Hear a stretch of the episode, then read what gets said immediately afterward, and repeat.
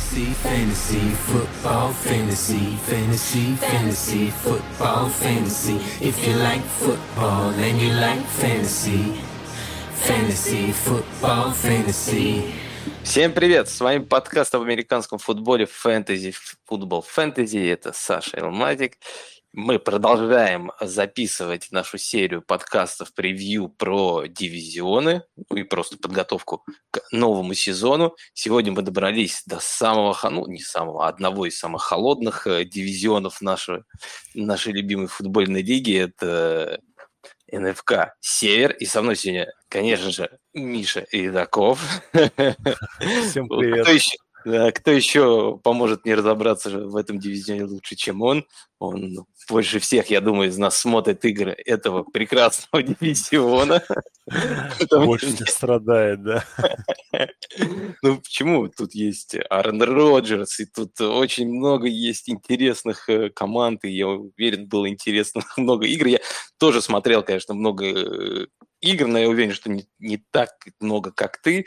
И как раз, я думаю, сегодня будет у нас очень интересный подкаст, потому что я знаю, что ты больше любишь смотреть пленку, чем э, собирать статистические данные, в то время как я иногда, наоборот, больше полагаюсь на статистику, чем на ну глаза. да, да, да. Так что сверим как раз сегодня в подкасте наши ну, посмотрим, что у нас там сходится или не сходится. Я сразу хотел бы всем напомнить, что подписывайтесь на нас э, ну, как на наш подкаст в Apple подкасте, в других платформах. Э, заходите к нам э, в чат Fantasy Football Fantasy. Там всегда есть очень интересные э, дискуссии. Сегодня как раз, кстати, э, мы с Денисом общались, и у нас была очень интересная такая, мне кажется, дискуссия, которую мы, я думаю, продолжим в нашем еще и подкасте про то, как таргеты, они зарабатываются или передаются. А также еще хотел напомнить всем, что если вы хотите более продвинутой какой-то информации, мы сделали специально Boosty свой, который, которым можете зайти, подписаться, там есть разные степени подписки, а если даже вы не хотите подписаться, там э, всегда можно найти какие-то интересные статьи, которые мы там выкладываем, их можно отдельно как-то приобрести за определенную сумму. Так что, если вам это интересно, я знаю, сейчас многие готовятся к драфтам, и сейчас тяжело достаточно брать и покупать себе подписки на западные сайты, так что, если что-то интересно, пишите, я всегда могу выложить какую-то информацию с тех сайтов, которые вас интересуют, и вы сможете иметь к ней доступ. Ну, а мы, я думаю, переходим к самому интересному и к самой интересной и загадочной команде этого дивизиона. Это Green Bay Packers, наши любимую, ну, Миша, я знаю, что очень любит Bay. я как бы более-менее нейтрален к ним, но все равно у меня тоже питаю любовь э, к этой команде, к ее и квотеру. К ее болельщикам. Ее болельщики, да, там огонь прям. ну, это знаешь всегда, как, когда это как болельщики Спартака, когда их больше всего, Э, всегда, мне кажется, самый большой процент достаточно странных и не всегда понятных болельщиков, их всегда будет больше. Ну да, Потому они выделяются, да. К тому же вот я недавно тоже с этим, э, с кем-то общался, и мне говорили, что да нет, у Патриотс больше всего болельщиков. Мне кажется, уже все, как бы я последний раз, э, когда был на Суперболе, мне показалось, что болельщиков Гринбэя было намного больше, чем Патриотов. Может, Патриоты маскировались, они все пришли там в Тампа, в футболках Тампа. Джерси Тампа, да, да, да. Да, поэтому, ну так чисто визуально, мне кажется, что сейчас Гринбэй это одна из самых таких популярных у нас франшиз. Поэтому начнем сразу с нее. И, ну и плюс это команда, которая уже... Сколько она лет у вас выигрывает дивизион? Я, я сейчас так сходу ну, не вспомню. Когда в 2000 году там Медведи вышли и проиграли вот, Коди Филадельфия? Да, 8, да, да, 19 да. по-моему, было, или 19 Ну вот, и 18 по-моему, 18, 18 год, да, да, вот, ну вот, а до этого все время они, они, они. Да. Э, что сказать про эту команду? Давай я сразу тогда начну с каких-то изменений, которые у них э, произошли, и э, скажу, что большому счету самое главное, наверное, изменение это то, что ушел Девонте Адамс, uh-huh. Ушел, ну, МВ Маркис Валдес Кентинг, это не такая большая, я думаю, проблема, интересная нам для фэнтези. Приобрели Сами Уоткинса, взяли Кристиана Уотсона, Рамел Дабс, ну, это все уже такие как бы пики совсем последнего раунда. в тренерском штабе Лафлер так и остался, но теперь его координатором нападения будет э, Адам Стефанович, по-моему, если, если я да, правильно, правильно. Нет, только он не Стефанович, он Стенавич. Стена... Стена... А, да, Стенавич. Да. Стенавич, sorry, да, извините. ну, получается, у них э, отняли и координатор нападения, да, соответственно, в Денвер, и тренера квотербеков э, Гетси, он ушел Гетси, в да. Чикаго, да, соответственно, Чикаго, да. они, а, они еще поменяли себе, наконец-то, координатора спецкоманд, уважаемый О. теперь Рич Бисаки. Но я не знаю, если в каких-то фэнтезиях это важно, спецкоманды. Ну, знаешь, мне кажется, спецкоманда одна из тех э, составляющих, которая немножко тянула команду и нападение вниз в прошлом году. Если сейчас там будет хоть какое-то изменение, то нападение будет э, более стабильное, потому что я помню, в прошлом году у них на спецкомандах там творилось э, вообще, конечно, не пойми что, и в плей-офф, по-моему, там вот Амари Роджерс там э, на возврате, что ли, он потерял тогда мячик. Ну, да, э. да, да, да, да, как-то у них там. Может быть, в этом году будет лучше. Знаешь, я когда смотрел про Гринбею, я, ну, как понимаю, там все равно Лафлер занимается всем нападением, и плей-колит в основном он, а не Хекет, э, когда да, был координатором. Все верно. И я замечал всегда такую вещь, у них достаточно очень странное, знаешь, распределение как так сказать, распределение, точнее, как между их, их нападением от среднего. То есть, э, когда вот они проигрывают, э, они э, бросают 62% случаев, э, в то время как по лиге 70%. То есть, э, они, когда проигрывают, они больше выносят в среднем, э, чем по лиге, чем бросает. Когда игра близкая, то у них что-то среднее, где-то 65 на 60 в среднем, что в лиге. Но когда они лидируют, они бросают больше, чем среднее по лиге. То есть, знаешь, такая как бы нападение, кручу-верчу, запутать хочу, и сейчас мы вам, вы думаете, что мы будем пасовать, а мы на самом деле будем выносить, и, ну, а мне кажется, такой больше стиль как раз Шенахана, откуда как раз и вышел ну, э, да, да. Лафлер. И это, в принципе, работало. Если посмотрим несколько сезонов, все сезоны, которые был Лафлера в Гринбей, все сезоны были у команды достаточно успешные. Э, команда еще, знаешь, что я заметил? Это для меня, кстати, было небольшим открытием. Я ну, не столько это, на это обращал внимание, что это одна из самых медленных э, атак всей лиги. У них э, почти неважно, как бы, если брать там нейтральный скрипт, проигрывают они или выигрывают, у них они где-то всегда там 31 32 30 как бы в лиге по времени времени на play. Там это всегда больше 30 секунд. То есть, э, ну, такое немножко ту...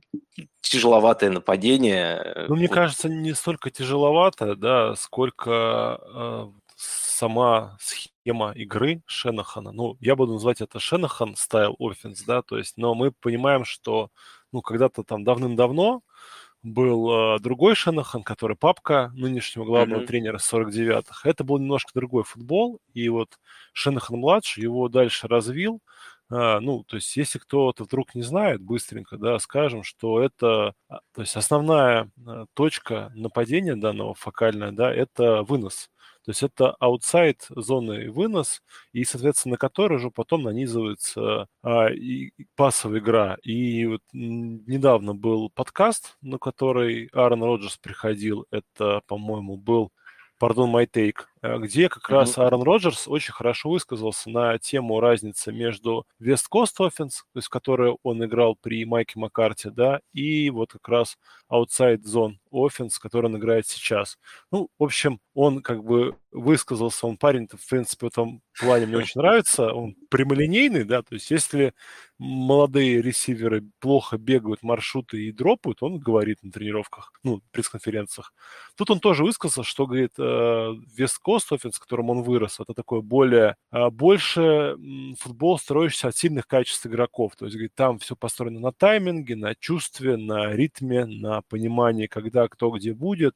А вот аутсайд это как бы такое, ну, больше схематичное, да, решение, mm-hmm. то есть это а, больше, где решают схемы, а не конкретно исполнители. И, ну, мне кажется, это очень э, ремарка, это Роджерс, она почему важна, потому что, ну, вот в этом межсезоне, да, они, от них ушел игрок, который 100, сколько там, 160 таргетов. То есть 76, по-моему, было, если Нет, не ошибаюсь. Сейчас 169, да, 169 169. таргетов. Но э, это за 18 недель. Угу. То есть если мы как бы возьмем регулярный сезон, да, 17 недель, ну, соответственно, там 162 цели.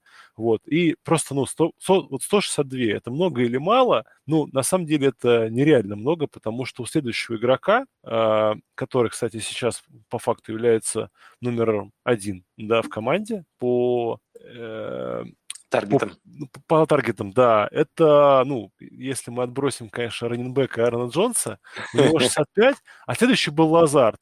То есть ушедший э, Валдес Кетлинг, да, ушедший Сейн Браун, ну, Сейн Браун вообще смешно, у него там, он не играл, по сути. У Скатлинга было всего 55, то есть он даже меньше, чем Лазард получал таргетов. Ну, и тот самый факт, что, да, что Аарон Джонс – ну, не зря как бы шутят, да, что у нас в этом сезоне мы увидим э, двухголовую гидру, где раненбеки будут напасть много-много набирать. Это Эйджи Дилан, который ну, лично для меня сенсационно показал, что может играть в пассовый футбол. Э, то есть я был уверен, что это просто тумбочка на ножку, которая очень здорово выносит. А оказалось, парень очень классно может именно ловить. И это был сюрприз, потому что я к тому времени, когда он это показал, его продал. И, соответственно, у меня расстройство было ора выше гор. Вот, Но... Поэтому вот нападение Гринбея, э, оно э, будет строиться за счет не персоналиев, а за счет э, как бы схем, но при этом мы знаем, что есть ну, супер-пупер персона, да, под именем Аарон Роджерс, который в целом ну, может вытянуть даже любую игру. И по ресиверам, вот ты сказал, да, что кто пришел, кто ушел, очень интересный момент, что они а, подобрали с вейвера отчисленного Денвером Тревисом Фулгама. И болельщики, ну, может быть, его помнят, он одно время в Филадельфии был ресивером номер один сенсационно. Ну, у Денвера Две очень недели. сильная... Да, да, ну, у Денвера очень сильный как бы корпус ресиверов, они избавились. Ну, вот Гринбей... Я бы сказал, глубокий, наверное, но не, не то, что, не, не, знаешь, не такой прям суперсильный. Ну, глубокий, да, да, да, да. Ну, угу. как сказать, очень много ожиданий, да, от корпуса ресиверов Денвера, так скажем. Вот, Но и, общем, есть... Фулхам им не подошел, и вот Гринбей его захватил, в принципе, ну, хорошая, с учетом того, что ну, у них есть очевидные проблемы сейчас с корпусом ресиверов. А, ты, знаешь, ты знаешь, вот PFF э, делал рейтинг корпуса ресиверов, знаешь, на каком месте был Green Bay? Ну, я не знаю, нет. Э, ну, они были 31-ми. А, 32-й Чикаго? Только хотел у тебя спросить это. Ты уже наперед все знаешь. Да, 32-ми были Чикаго. Ну, нормально, да. Ну, просто, а, то есть сейчас хоть пошли положительные новости про Сами Уоткинса, что он неплохо выглядит в лагере, а вот буквально там неделю назад ну, там вообще все как бы выли, потому что Воткинс не тренировался, ну, Кобу там 50 лет, он, не знаю, играет, не играет. Вот. Ну, вот Ромео Дабс, да, молодая надежда. Ну, ну конечно, когда, когда остальные все не играют и некому, то даже Ромео ну, Дабс должен выглядеть да, неплохо. Да, да, да, да. Потому что, знаешь, вот я немножко вернусь к тому, что ты изначально сказал, то, что вот про аутсайд-зоны и вот это нападение, где схемы решают больше, чем персонали, это вот главное еще в, в таких командах, которые, мне кажется, так играют, это эффективность э, тех плеев, э, как, которые которые есть у команд. То есть здесь не будет у тебя большого объема там пасовой какой-то игры, не будет много каких-то возможностей. Здесь надо уметь хорошо использовать те моменты, которые у тебя будут. И вот здесь я, знаешь, смотрел вот по, по Роджерсу, начиная вот с 2019 года, как пришел Лафлер. Если посмотреть на всех квотеров, которые больше, чем там 300 дробеков сделали, ну, дроубеки, это есть, кто, кто не знает, скажу, что это моменты, когда квотер бросает, э, вот э, среди 51 квотера Аарон Роджерс был э, номер один по грейдингу. У него был грейд 92.9. QB рейтинг 109.2, это второй. Big Time Throw Rate, то есть броски больше 15 ярдов, 6.7%, это второй результат. А Turnover Board Play Rate, то есть как бы плей, которые могут опасные, да. потенциально опасные, у него всего лишь 2.1, это третий показатель. То есть с точки зрения эффективности Роджерс, наверное, вот для такого нападения это ну, вот, идеально подходит. То есть да, да. Ему не нужен такой объем гигантский, он на маленьком объеме может показывать на самом деле эффективные э, цифры. Так вот, мне, знаешь, был вопрос, то, что все-таки Аарон Роджерс – это квадр, который в последнее время фэнтези, по-моему, из топ, ну, пока если он здоров и играет весь сезон, но из топ-10 никогда не вываливался, да. А в этом году, если посмотреть на то, где он уходит, это далеко за десятым. Он редко когда его выбирают э, десятым э, квотам. Обычно он э, уходит в 12-м, где-то в 10 раунде.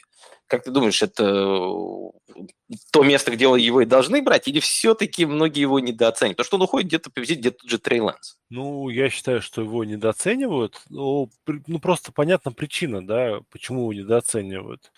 Ну, то есть ушел парень, который делал ему ну, львиную долю статистики личной. И, соответственно, фэнтези-менеджеры, они начинают переживать, что а вдруг, а вдруг он, соответственно, да, ну, в более сильный атакующий футбол, ну, ой, выносной футбол перейдет Лефлер. Но ты вот очень здорово привел в начале а, о том, что Гринбей а, много пасует, когда ведет в счете. То есть у них такая уникальная команда, да. Да-да-да, и не вот, так много, на самом деле, у кого это. Да, ну, я думаю, да, там, может быть, Титаны еще. И эти вообще всегда выносят, неважно что. Это просто, ну, очень такой редкий момент, и мне кажется, что, по большому счету, э, Роджерсу не очень важно, кому бросать, то есть они сейчас 16-я команда лиги по количеству передач, ну, то есть сколько раз они бросают за игру, то есть ровно посередке.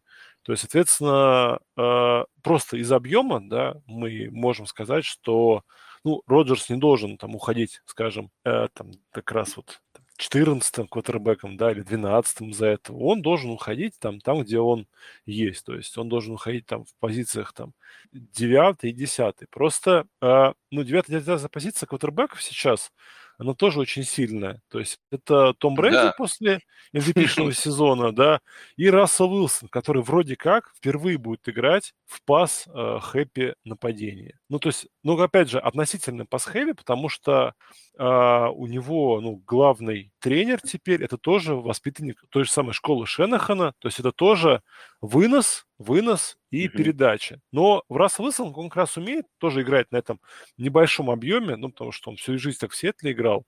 Поэтому я думаю, ну, то есть, наверное, они справедливы, да, что они там оба девятый и десятый.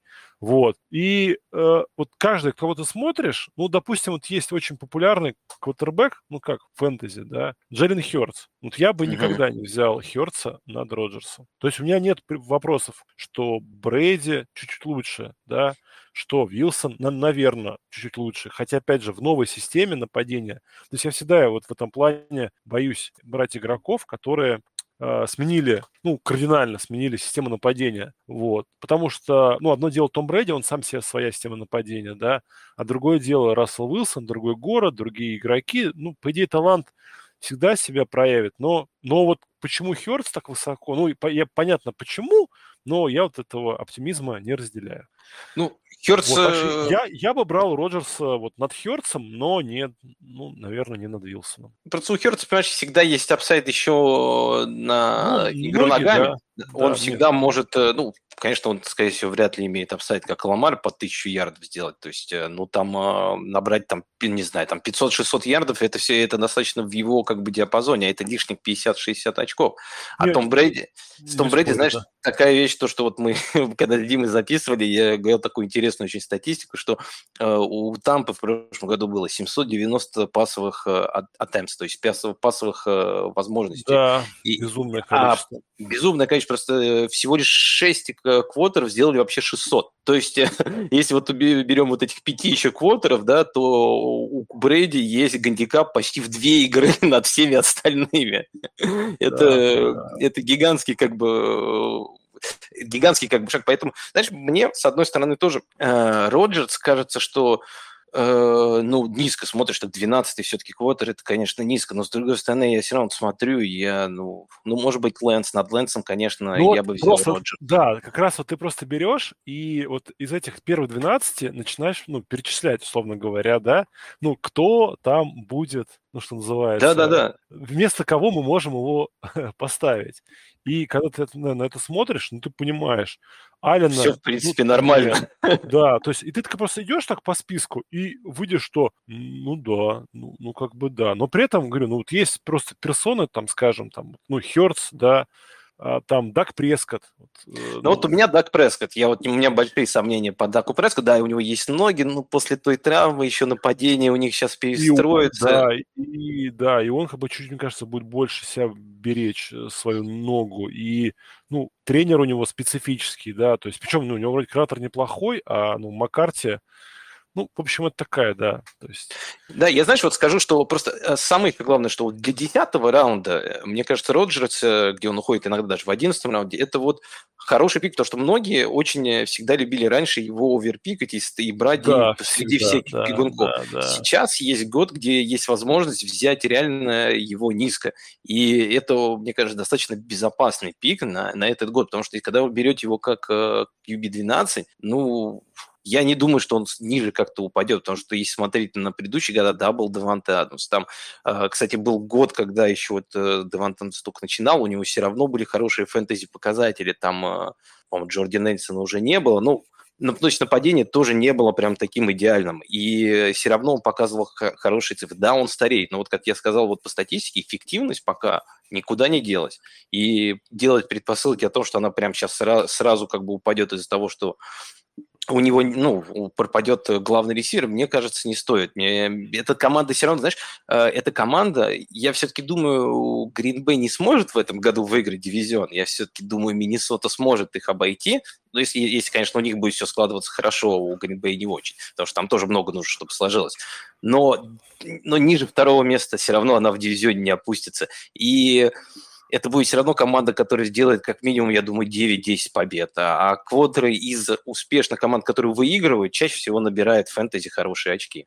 Поэтому, ну, да, да. поэтому да. давайте перейдем к самому сладкому, как бы, и самому, мне кажется, интересному э, из всего, точнее, наверное, да, самому интересному, потому что к горькому мы перейдем потом, когда будем говорить про ресиверов, а вот самое сладкое, это, конечно, будет э, сейчас это раннинбеки. Я смотрел вот за последние 10 лет, у 18, ком 18 команд получалось, э, что два раненбека попадали в топ-24. Это были Чарджерс э, с Эклером и Гордоном, Колман и Фриман в Атланте, Кливленд с Чавом Хантом, Цинциннати с Бернардом и Хиллом и Камара с Инграмом в Новом Орлеане. Там еще были другие команды, но это самые такие знаковые из последних вот привел примеры, потому что и некоторые люди всегда считают, что вторые раннинбеки – это э, лучше всегда взять первого раннера команды, чем взять э, второго.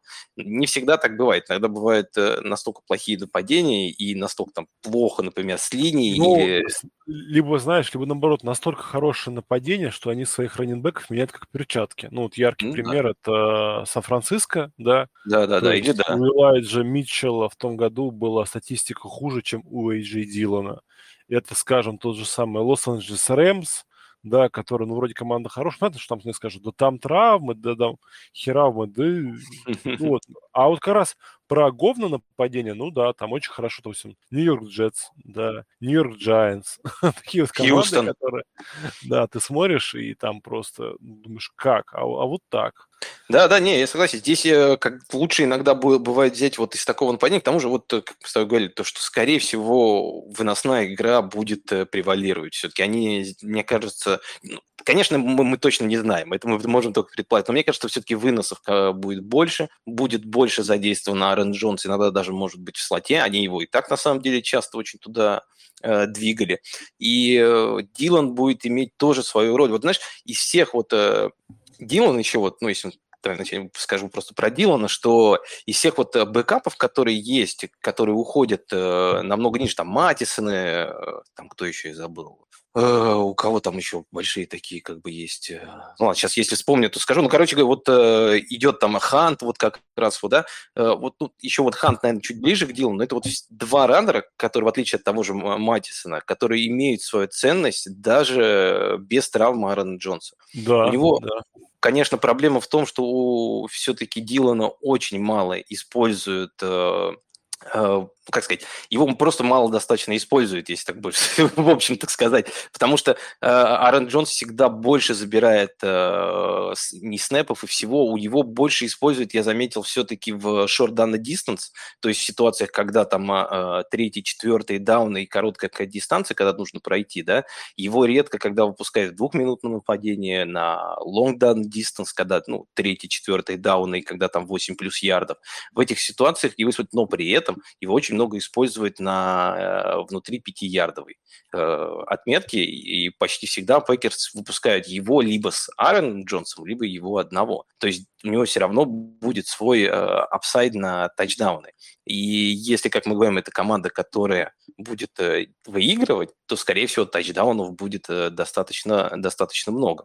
Ну, одновременно с этим, да, то есть если бы Bay были классической командой, ну, в плане построения игры, то, соответственно, команда хорошее нападение часто идет в счете, соответственно, много выносит. И тогда, ну, поскольку э, там Аарон Джонс все-таки более классный раненбэк, чем Эйджи Дилан, в моментах, когда команда сильно ведет в счете, ну, либо даже не сильно, просто ведет в счете, больше бы работу получал Дила. То есть, соответственно, давали бы разгружаться Джонс, чтобы у него был меньше риск травмы, меньше пробег. Ну, а Гринбей в этом плане, ну да, команда уникальна. Но за, но за счет этого же, да, за счет пассовой игры, она доходит до Zone, и вуаля, пожалуйста, там уже Дилан да. снова релевантен. То есть тот момент, когда вроде как бы этот минус Гринбея, ну, для Дилана он есть, но одновременно с этим из этого минуса вот такой вырос плюс, потому что команда ну, хорошо набирает, вот. И опять же, да, что при отрицательных геймскриптах она не отказывается от выноса, как многие-многие да. другие, что, ну, на мой взгляд, очень как раз важно, то есть приверженность э, главного тренера к выносу, она вот очень хорошо его бустит, а как вынос, а... на самом деле, если брать вот оценку того же Дилана по PFF, это 90.1 у него PFF Russian Grade, это один из лучших э, в прошлом сезоне, это, ну, парень умеет выносить. Большие гигантские ляжки, его остановить почти невозможно. Если он еще там скорость набирает, то берегись. Да, да. У него, конечно, проблемы есть в том, что у него очень мало, вот, знаешь, таких эксплозив э, плеев, то есть э, плеев, которые больше, чем 10 ярдов, он редко когда. Его все-таки... Вот, знаешь, есть такая как бы минус еще вот э, этого нападения, что я вот тоже читал, что все-таки Дилана, когда используют, многие команды более-менее представляют, что это будет. Потому что, ну, обычно, я говорю, он выходит на шорт-даун, на коротких даунах, все понимают, что он вышел Дилан, ну, скорее всего, значит, его будут юзать. Будет поэтому... Вынос, да да, его быстренько так схватывают и не дают особо разбега- разбежаться. Вот если он, конечно, в этом еще аспекте прибавит, он, конечно, будет достаточно интересным фэнтези игроком, но вот все, что я хорошее сейчас не говорил про Дилана, я могу сказать, что я почти нигде и никогда его не беру в фэнтези. Но это, ну... знаешь, не связано с талантом. Вот пятый-шестой раунд, и он уходит в места, где уходит там Хантер Ренфро или квотеры типа Ламара, Кайлера, мне кажется, что это для фэнтези в общем, с точки зрения позиции, интереснее, чем брать в этот момент все-таки раннера, которые, ну, как мы говорили, ну да, бывает случаи, когда два раннера становились э, топ-24, но всегда обычно второй не становился там РБ-1. То есть это все равно есть определенный у него потолок, который он не сможет пробить. И мне кажется, в этом э, рейнже лучше все-таки взять ресивера. Так не думаешь? По большому счету, я с тобой согласен. То есть просто его еще почему тяжело взять, потому что его, как одного из лучших бэкапов, очень часто себе забирают ребята, которые начинали, ну, скажем, с двух э, или трех ресиверов подряд. То есть они, соответственно, первые три раунда, ну, там, условно говоря, да, брали там себе Адамс, э, кого то ну, понимаешь, да, меня. Тарика, там, Келси, да, например, да, могут, особенно да, в конце, если вот, брать. Они вот набрали трех, и у них просто им нужен хоть какой-то РБ, ну, с которой будет очки набирать, вот, даже без травмы своего основного, а их там, ну, очень мало. Вот, соответственно, и вот поэтому... Но в шестом раунде, да, ты говоришь? Ну, где-то пятый-шестой он обычно уходит, вот на ну, развороте. Я просто... 63-й его... игрок где-то, считаю, он получается. Это это получается. Ну да, начало пятого, вот сейчас я смотрю, просто, ну, он везде, знаешь, по-разному. Вот я смотрю, где-то он 63-й, где-то он 71-й, то есть, ну, вот, вот такой у него где-то разброс. И вот игроки, я замечал, с которыми часто э, пересекается, это вот квотеры и ресиверы вот типа Элайджи Мура, Рашад Бейтмана, Хантер Ренфру, Крис Годвина, вот, ну, вот такого плана э, ресы. И вот то, что говоришь, я, в принципе, согласен. Если вы начинаете прям ультра, прям с ресиверов, да, и там дальше нужно ловить э, раннеров, то, да, как бы там с раннерами дальше будет тяжело. Ну, не знаю, мне вот, например, тот же Кардел Паттерсон день в седьмом нравится чуть больше, потому что у него, я почти уверен, объем не изменится, и если он будет э, живым, он сможет набирать больше. Можно набрать, ну, я согласен, здесь, ну, здесь э, мы с Лидаром это немножко обсуждали, еще и говорили о том, что когда ты не берешь рано-раннеров, то э, тяжело надеяться на то, что тебе прям доедут только те игроки, которые тебе нравятся, потому что там дальше, конечно, останется большой пласт игроков, но каждому кому-то нравится, знаешь, там 2-3 всего лишь игрока. Не, и ну не всегда, может быть, стоит ждать. На следующие там 20 пиков отмотаем вниз, ну там раннеры-то все, ну прям совсем печаль, печаль. То есть, как бы, Ну там кому-то больше нравится Паттерсон, я уверен, сейчас прибегут поклонники условного Мелвина Гордона, да, там скажут, да вы чё, да, вот, но нет, нет, нет, там печально. Просто там вот как раз ресиверы там хорошие. Но это опять же, мы, видишь, мы уходим сразу, опять же, в стратегию, что пока, ну вот по текущему метагейму, да, вот фэнтези футбола надо брать РБ. Надо брать РБ в первых раундах, потому что потом, ну, то есть ресиверов вот в районе Дилана хороших просто вагон маленькая тележка. То есть там ты можешь взять условного там потенциально первого номера Нового Орлеана, там Майкла Томаса, да, ты можешь взять, ну, Хопкинса такое дело брать, ну, тоже, в принципе, можно, да, там. ну да, если, ну, все-таки 6 игр многовато, по-моему, или 8, я уже забыл, сколько он Да, пропускает, да, но да, да, там, это там прилично. можно взять Сын Брауна из Детройда, да, ну, то есть как бы там есть прям ну, хорошие игроки. В конце концов, там на 20 позиций ниже есть Аарон Роджерс, который лучше его, на мой взгляд, взять. Вот, а ну, как бы Дилан, он, как бы он лучший среди бэкапов, вот считается. Ну вот да, я с- здесь, первый честно, среди равных. Да, да, в, в этом плане я с тобой согласен, то, что в отличие от всех бэкапов, вот он, наверное, и Хант, они вот игроки, которые имеют прям реальное value, даже несмотря на то, что они бэкапа. Они и даже если же нич- ничто не случится с Аарон Джонсом, да, он все равно его, это игрок, которого можно будет периодически использовать на флексе. Он, ну, то есть э, даже как третий такой раннер, он достаточно хороший для вашей команды будет, и он не, это не будет просто человек, который сидеть будет на лавке и ждать своего часа. Потому что, например, Матисон, я вот в него вообще, по сути, не верю, уже мы это видели просто много лет. Пока с Куком что-то не случается, Матисон Он не своего шанса не набирает, нет. получает. Ну, ему, Да, ему Э, дают там один драйв. да. Это Поэтому надеяться на это, это невозможно. Давай от бэкапа сразу еще поговорим быстренько об Аароне Джонсе. Я, знаешь, интересную тоже такую статистику смотрю про, про Джонса, что в восьми играх, э, которых э, при Лафлере, э, когда не играл Деванта Адамс, э, у Аарона Джонса просто фантастические э, показатели. У него средние ну, очки фэнтези э, в среднем за игру 29.9, то есть почти 23 очка за игру, да. У него таргет route, то есть таргеты на маршрут 34%, это просто это фантастический показатель, потому что обычно там два у ресиверов топовых там, там 20 с чем-то, это уже хорошо. И эффективность всех этих таргетов, вот есть показатель еще per route run, это ярды за маршрут, да, она у него 2.9, то есть почти по 3. Это показатель уровня колледжей, когда вот доминантные как бы ресиверы показывают такого рода цифры, потому что там если два уже, и там два с чем-то, это уже считается элита. А у него ну, просто шикарные показатели э, в этом. Э, это, это показатели на уровне а, Элвина Камара и э, Кристина МакЭфри. Да, То есть, э, да, да. Это, это с- не совсем раннинбэк, это такой как бы чи- чит, как бы бог, э, чит-бог, как бы раннер, который может быть и раном, и ресивером, и набирать э, фантастическое количество очков. Конечно, я понимаю, все-таки 8 игр – это не самая большая выборка, чтобы делать прям какие-то э, выводы, но все равно, мне кажется, это вот надо, конечно же, я думаю, они будут хуже, по, если смотреть на полностью сезон, но все равно это более-менее такой ориентир, что вот это, воз- это потолок, который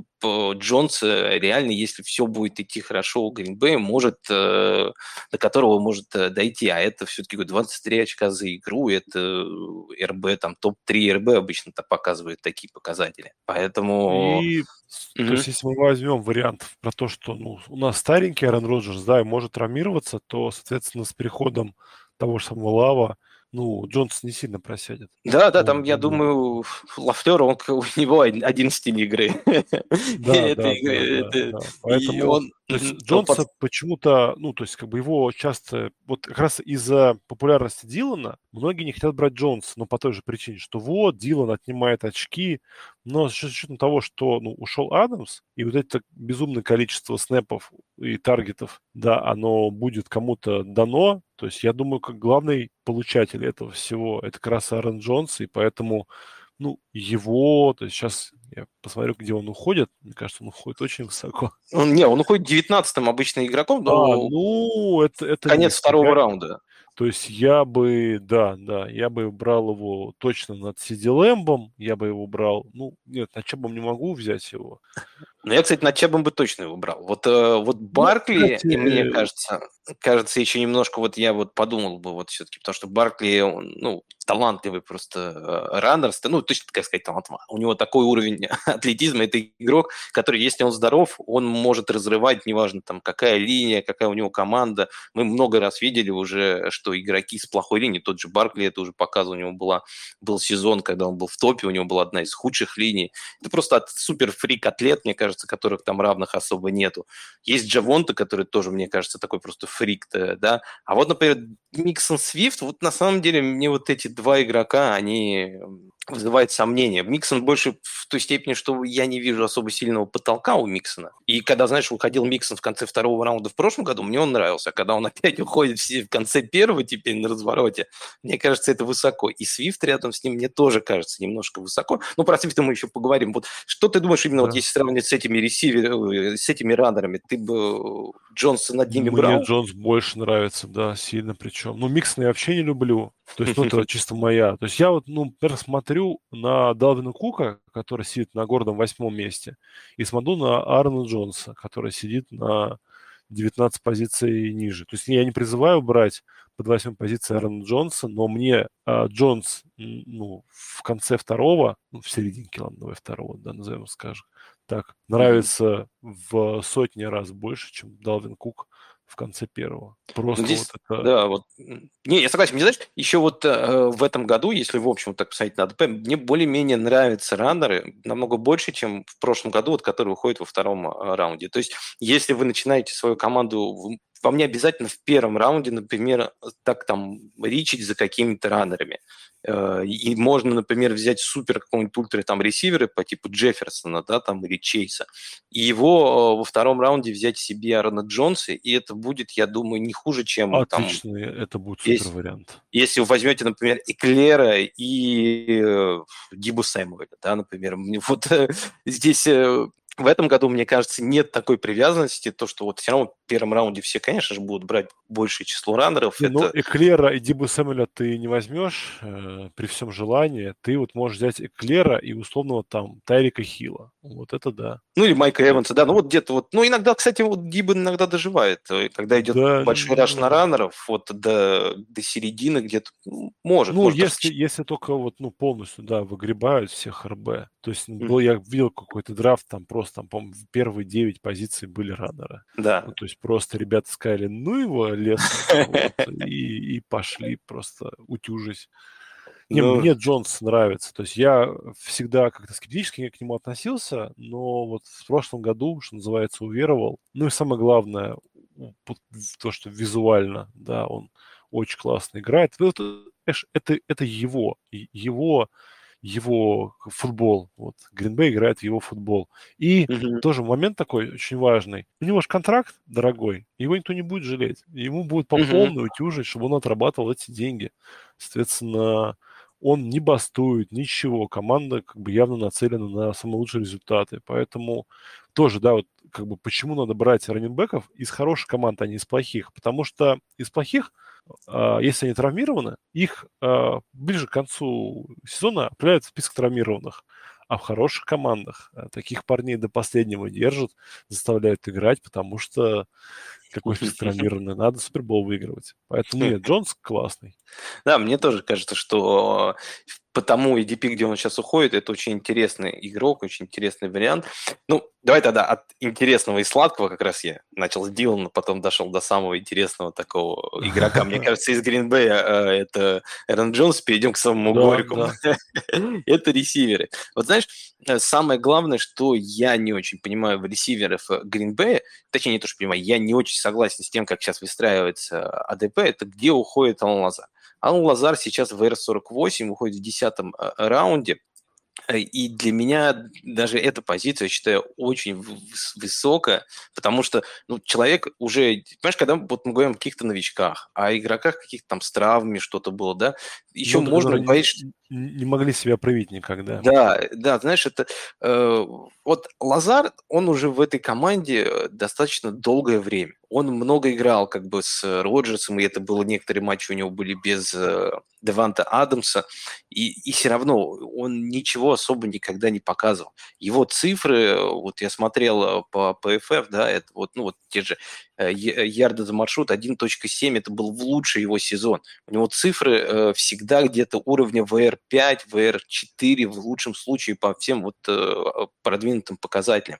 И за все это время я просто не верю в то, что как бы Девант Адамс был такой как бы игрок, который не давал ему развиваться. Нет, были у них э, сколько уже там, года 2-3 не было нормального второго ресивера. И мы вот сколько уже говорили, кто будет там вторым ресивером э, в Гринбери. Если да, бы да, он да, был да. талантливым игроком, он бы уже эту роль давным-давно бы за собой э, застолбил. А так его то Вальдес Кентинг подвинет, то этот, как его, то Коба подавайте, как бы вместо него. Ну, ну, я вот как раз хотел сказать, что если бы он был, ну, хотя бы относительно неплох, э, Аарон Роджерс бы не устраивал истерики и не выписывал себе 40-летнего Коба. Да, Это и, вот, ну...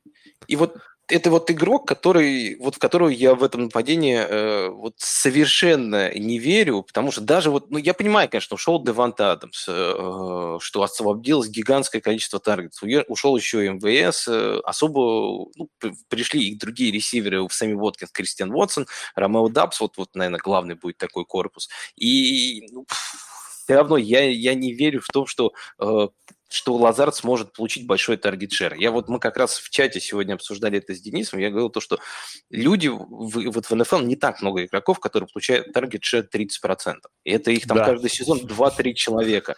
И эти, это получается в основном из-за того, что это хорошие игроки. Это не из-за того, что на них постоянно бросают какие-то схемы там. Да, конечно, им помогают достичь таких э, убер, убер как бы цифр, но при этом, если это игрок э, плохой, он никогда не сможет достичь такой, как бы, такого показателя. Мы видели кучу плохих э, э, корпусов э, принимающих, и редко когда там, если нет талантливого игрока, который добирался бы хотя бы до отметки 25. То есть это Деванте Адамс был уникален. Он уйдет. Вот, кстати, знаешь, я смотрел интересный еще показатель, что в восьми играх, когда не было Адамса, эм, таргеты, самым большим, больше всего таргетов, точнее, таргеты были всегда очень сильно размыты. Mm-hmm у самое большое количество таргетов было 8 таргетов у вот, э, ну, различного рода там игроков, у ресивера, тайтенда, и причем 6 раз это было у Аарона Джонса. Ну, один раз у МВС, один раз у Джамала Уильямса. То есть, когда не было Адамса, вся игра становилась такой большой спред, когда то на этого кидают чуть больше, то на этого чуть больше, и на Аарона Джонса всегда больше всего. То есть, я не верю в то, что Лазард сможет вот даже свое вот это АДП отыграть. Я считаю, что в этом э, рейнже где он уходит, можно найти более интересных игроков. Что ты думаешь? Я бы, ну, я как бы, то есть самая главная проблема с Лазардом для меня в том, что он э, первый ресивер Гринбея только на бумаге. То есть на самом деле э, мы не знаем, кто будет первым ресивером Гринбея совсем. То есть он вот сейчас нам упорно пишет, что это Лазард. Ну, то есть сам факт того, что mm-hmm. первый ресинг Гринбея по DP уходит ниже, чем лучшая защита лиги, это как бы уже очень о многом, да, говорит. То есть у Баффала 102 Что-то высоковато. А, 107 ADP, а у, у Лазарда 111. То есть, ну, это говорит о многом. Понятно, что там как бы странные люди играют, которые верят в защиту, но, то есть, я, то есть, почему мне Лазард не нравится категорически – то есть он вполне возможно, если вы возьмете его там в common раунде, да, получается 111 ну это вообще... Это 10-11 раунд. Вот. Э, если возьмете, ну, там, наверное, скорее, восьмой, там, девятый, ну, вот, он 111 вам может при, принести победу, безусловно, потому что если он будет действительно первым, но гарантия о том, что он будет первым, ну, мне кажется, 0,0. И это вот самая главная беда сейчас вот этой э, стартовой тройки ресиверов, да, то есть Лазард, Воткинс, Коп. Воткинс непонятно, и под ним вроде как э, самый талантливый пока парень, э, как бы команда, которого хотя бы Роджерс хвалит, Р- Ромео Дабс. Кобу, ну, 40 лет в обед. Под ним более молодой и перспективный Амари Роджерс.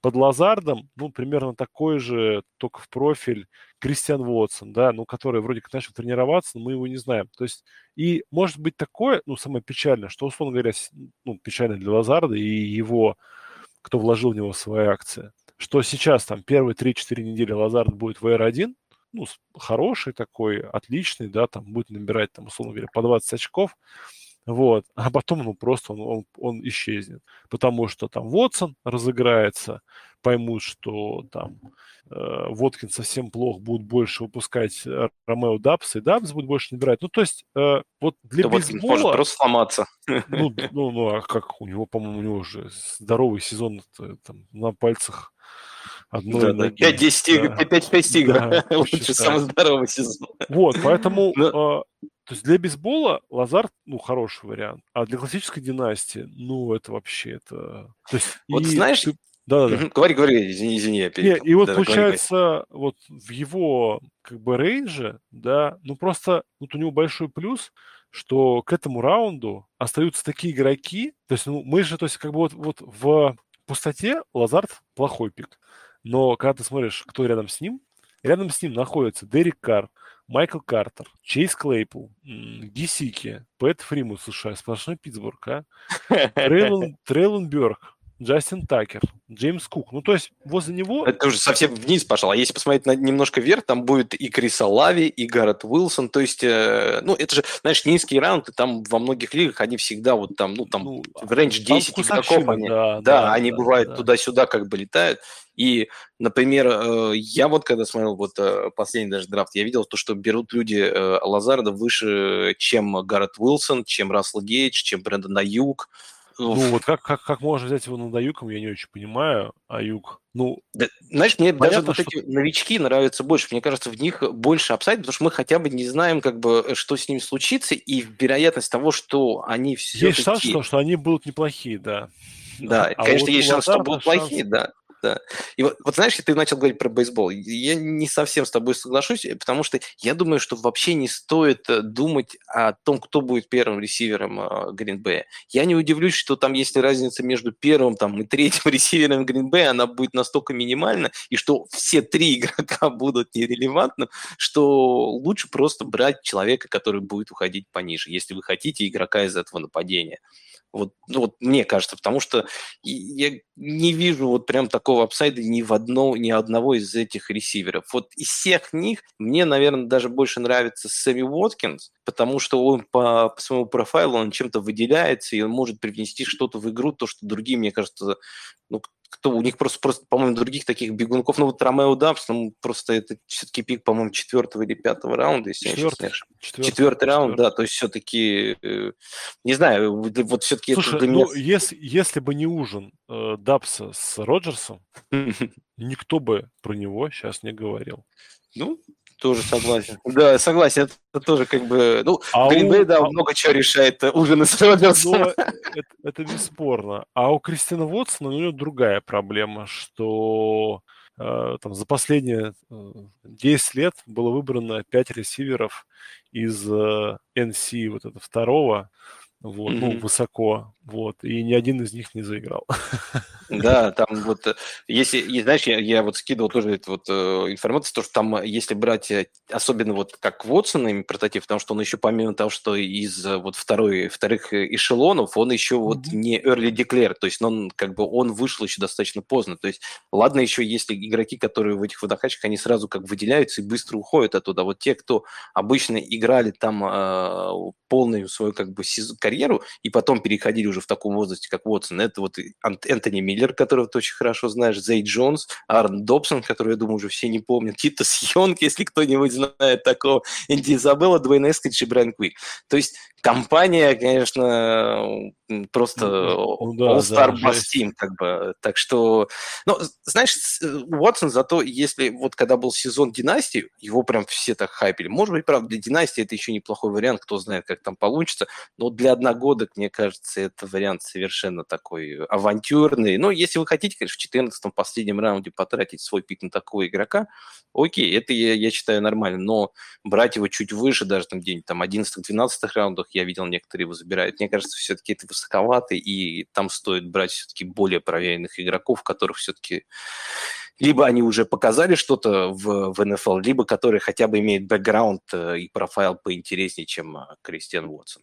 Поэтому да, Э, давай тогда, наверное, перейдем к Миннесоте, потому что я думаю, про Роберта Тонина, я думаю, особо нам тоже сказать ну, смысл, нечего. Да, да, да, да. Обычный тайтен бы... из последних раундов, это поймал тачдаун, заработал очки, не поймал тачдаун, не добрал очков. Я думаю, тут это, добавить... Это, к сожалению, минус всех тайтендов практически, поэтому да. Мы, в принципе, можем так про всех тайтендов этого дивизиона сказать, что ну, есть Хок, Хокинсон и все остальное.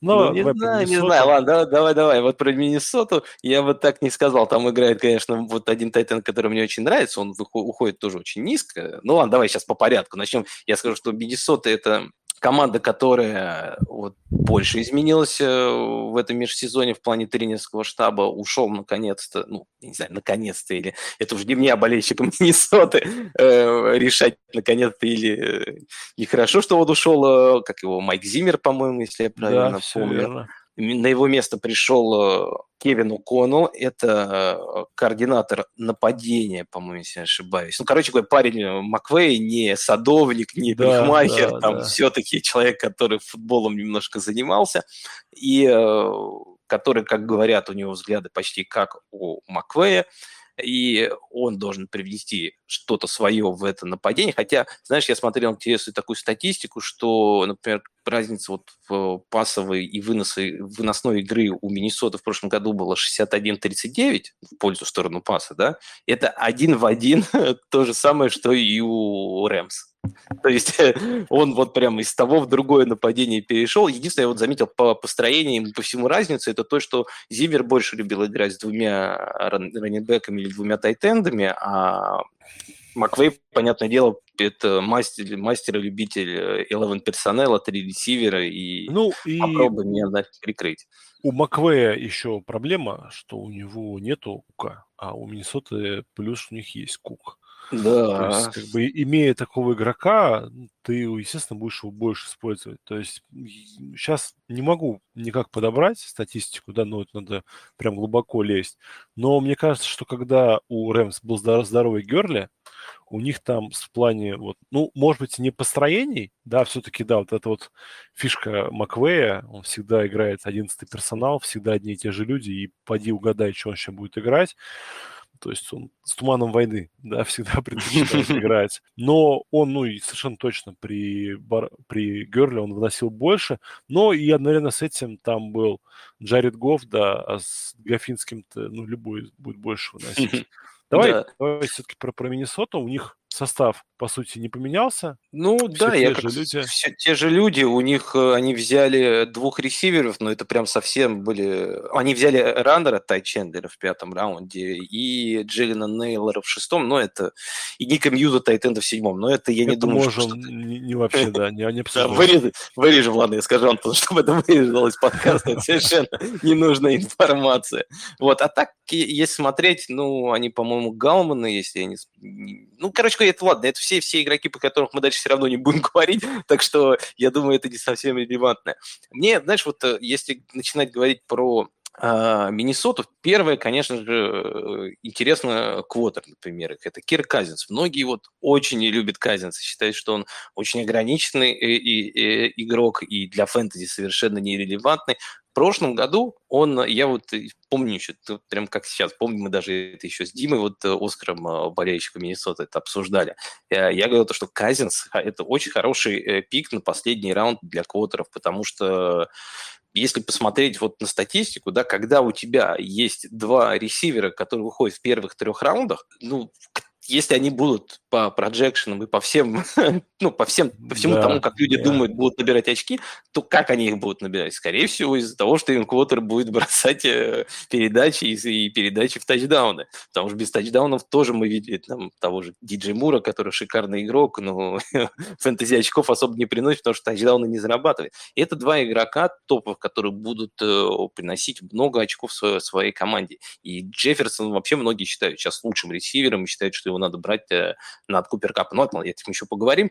Но от Казинца, если в прошлом году у него получилось э, стать э, десятым квотером, сейчас он опять уходит 15-16.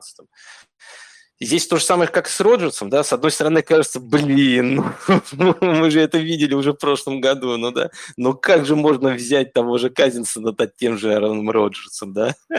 Ну, мне кажется, И... вот по Казинсу это вот, вот просто парень, заложник своей дурной славы, да, вот как вот мой любимый анекдот про там, э, там в разных вариантов, он там ирландец, которого там заходит в бар, или там англичанин, да, который я вот построил мост, построил мельницу, да, но стоило один раз как бы согрешить со слом, все зовут меня любителя слов. То же самое с Казинцем. Он просто, у него вот есть вот слава, что он играет плохо в прайм-тайм. Да как бы хер бы с ним, что плохо играет в прайм-тайм. Очки-то набирает хорошо.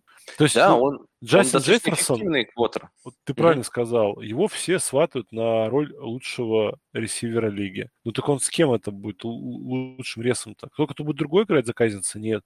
Приходит чувак, который, в принципе, был причастен к тому, что он Джареда Гофа, да, там, ну, заставлял быть фэнтези-релевантным игроком. Mm-hmm.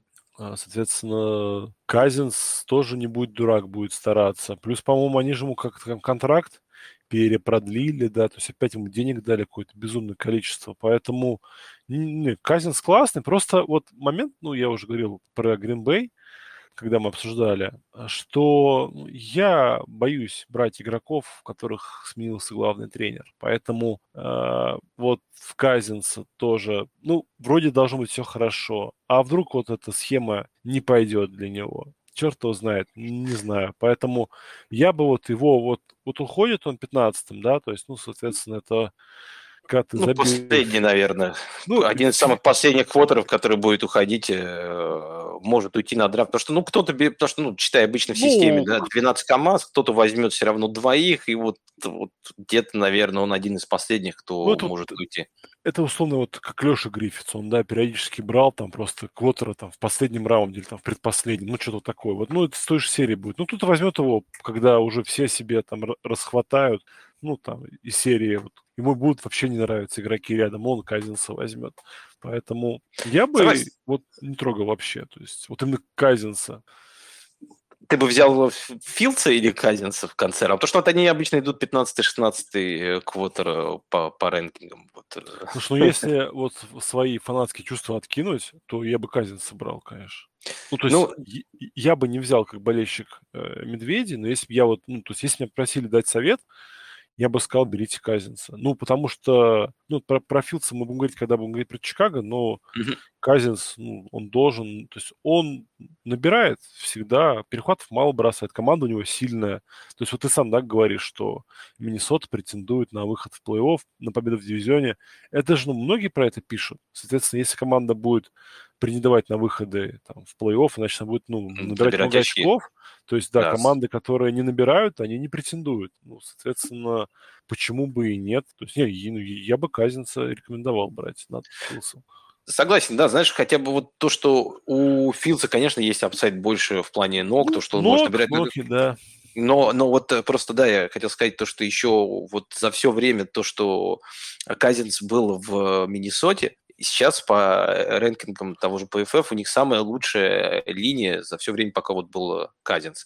То есть э, ситуация, мне кажется, немного даже улучшается. Да, мне согласен, когда меняется тренера это немножко э, опасно, может быть, для, особенно для квотера, но все-таки придет, мне кажется, тренер, который более пасовый, более френдли, который не будет заставлять того же Казинца ну, больше как бы играть выносом или чем-то. Я все равно думаю, что у него более-менее игра там не изменится. К тому же, знаешь, я посмотрел тоже очень интересную статистику по Казинцу, что если за последние три года взять квотеров, в которых больше, чем 300 дропбеков было сделано, то по грейдам а, пасовым Кирк Казинц занимает третье место. То есть он достаточно эффективный и неплохой э, квотер в плане бросков. Да, у, у него были кое-какие проблемы, у него есть э, проблемы, как говоришь, в прайм-тайме, но это все очень такие, мне кажется, надуманные. И да, то, что люди да. просто видят в нем ограничения, что он Не, ну, своей командой... Ну, он же в прайм-тайм что делает? Он берет и в конце облажа, а, ну, лажает. Ну так тебе это пофиг, как фэнтези. Фэнтези владельцу тебе пофиг. Ну, облажался он в конце. Но если он свои там 25-30 очков тебе набил, да. ну, разве что плохо? Согласен. Плюс вот я говорю, а это же все, знаешь, вот эти все концовки, это вещь такая, как бы, она, особенно вот я считаю, с более эффективным тренером, более, может, эффективными схемами, она вот тебе там пару раз там да, поможет выиграть, и эта вот разница может стоить э, как раз э, Гринбею или, наоборот, поможет тому же Миннесоте выиграть этот дивизион. Потому что, говорю, нападение все-таки у них очень шикарное. Давай как раз перейдем вот э, к ее, как я уже говорил, что линия у них стала лучше, да, и вот один из главных, я думаю, бенефициаров всего этого, это будет э, к Делвин Кук. Делвин Кук, э, да, он игрок, который не молодеет, но все равно эффективность его, и вот фэнтези очки, вот когда играть, если переносить их на не на весь сезон, а вот на per game, то есть за игру, потому что в последних э, сезонах он много пропускал, она у него все равно там в районе там 22-24, то есть э, он играет 70% снэпов почти всегда, ну, когда здоров. И он ниже там 19 или 20, а, 19,5 очков особо никогда не, не опускается. Это ну, очень ну, высокие показатели. По Куку, мне кажется, топовый. вообще нечего говорить. Он однозначно классный надежный, хороший, и рассчитывать, что он травмируется, ну, тогда можно, знаешь, вообще, в принципе... На любого раннера. Не брать. Да, да, да. Любой раннер может травмироваться, поэтому нет. Далвин Кук, вот кто-кто, он вот просто стабилен, надежен, как часы, там все отработано, и работа линии, то есть там явно ничего не будет в этом плане раз, разрушать, Поэтому Далвин Кук классный. Вопрос, как бы, кого вместо Кука, вот, ну, мне кажется, должен звучать так. И, mm-hmm. ну, то есть, э, скажем, Наджи Харрис, да, твой, да, или Делвин Кук. Я бы брал Кука. Просто я потому тоже. что, вот, ну, вот, приятно. Нападение просто намного лучше, это, да, мне кажется. то же самое, Далвин Кук или Джо Миксон, условно говоря. Ну, тут, тут вообще как бы просто настолько все очевидно, что ну какой нафиг Джо, Джо ну, Миксон. Да, да. Это, это если брать игрок. по ресиверам, ну, вот видишь, по ресиверам у меня, в принципе, позиция, что ресиверов вот. хороших очень много, да. а раненбеков очень хороших очень мало. А самое главное, ну, что э, мы знаем, что схемы Маквея, ну, мы давай, как бы, да, вот брать ну, да, все равно они будут. Рэмс, они не подразумевают э, комитета. Они, то есть у, у Маквея все четко. У него кто едет, тот и едет. И мы нет, нет, в хорошей жизни меняют они, на самом деле. Маквей да, меняет они меняют, когда рано. там травмы, да, там играет очень плохо. Ну, только по этой причине. Да у них даже, они даже Хендерсона пытались заиграть нормально на, на постоянную роль. Ну, просто поняли, что ну совсем парень какой-то не такой.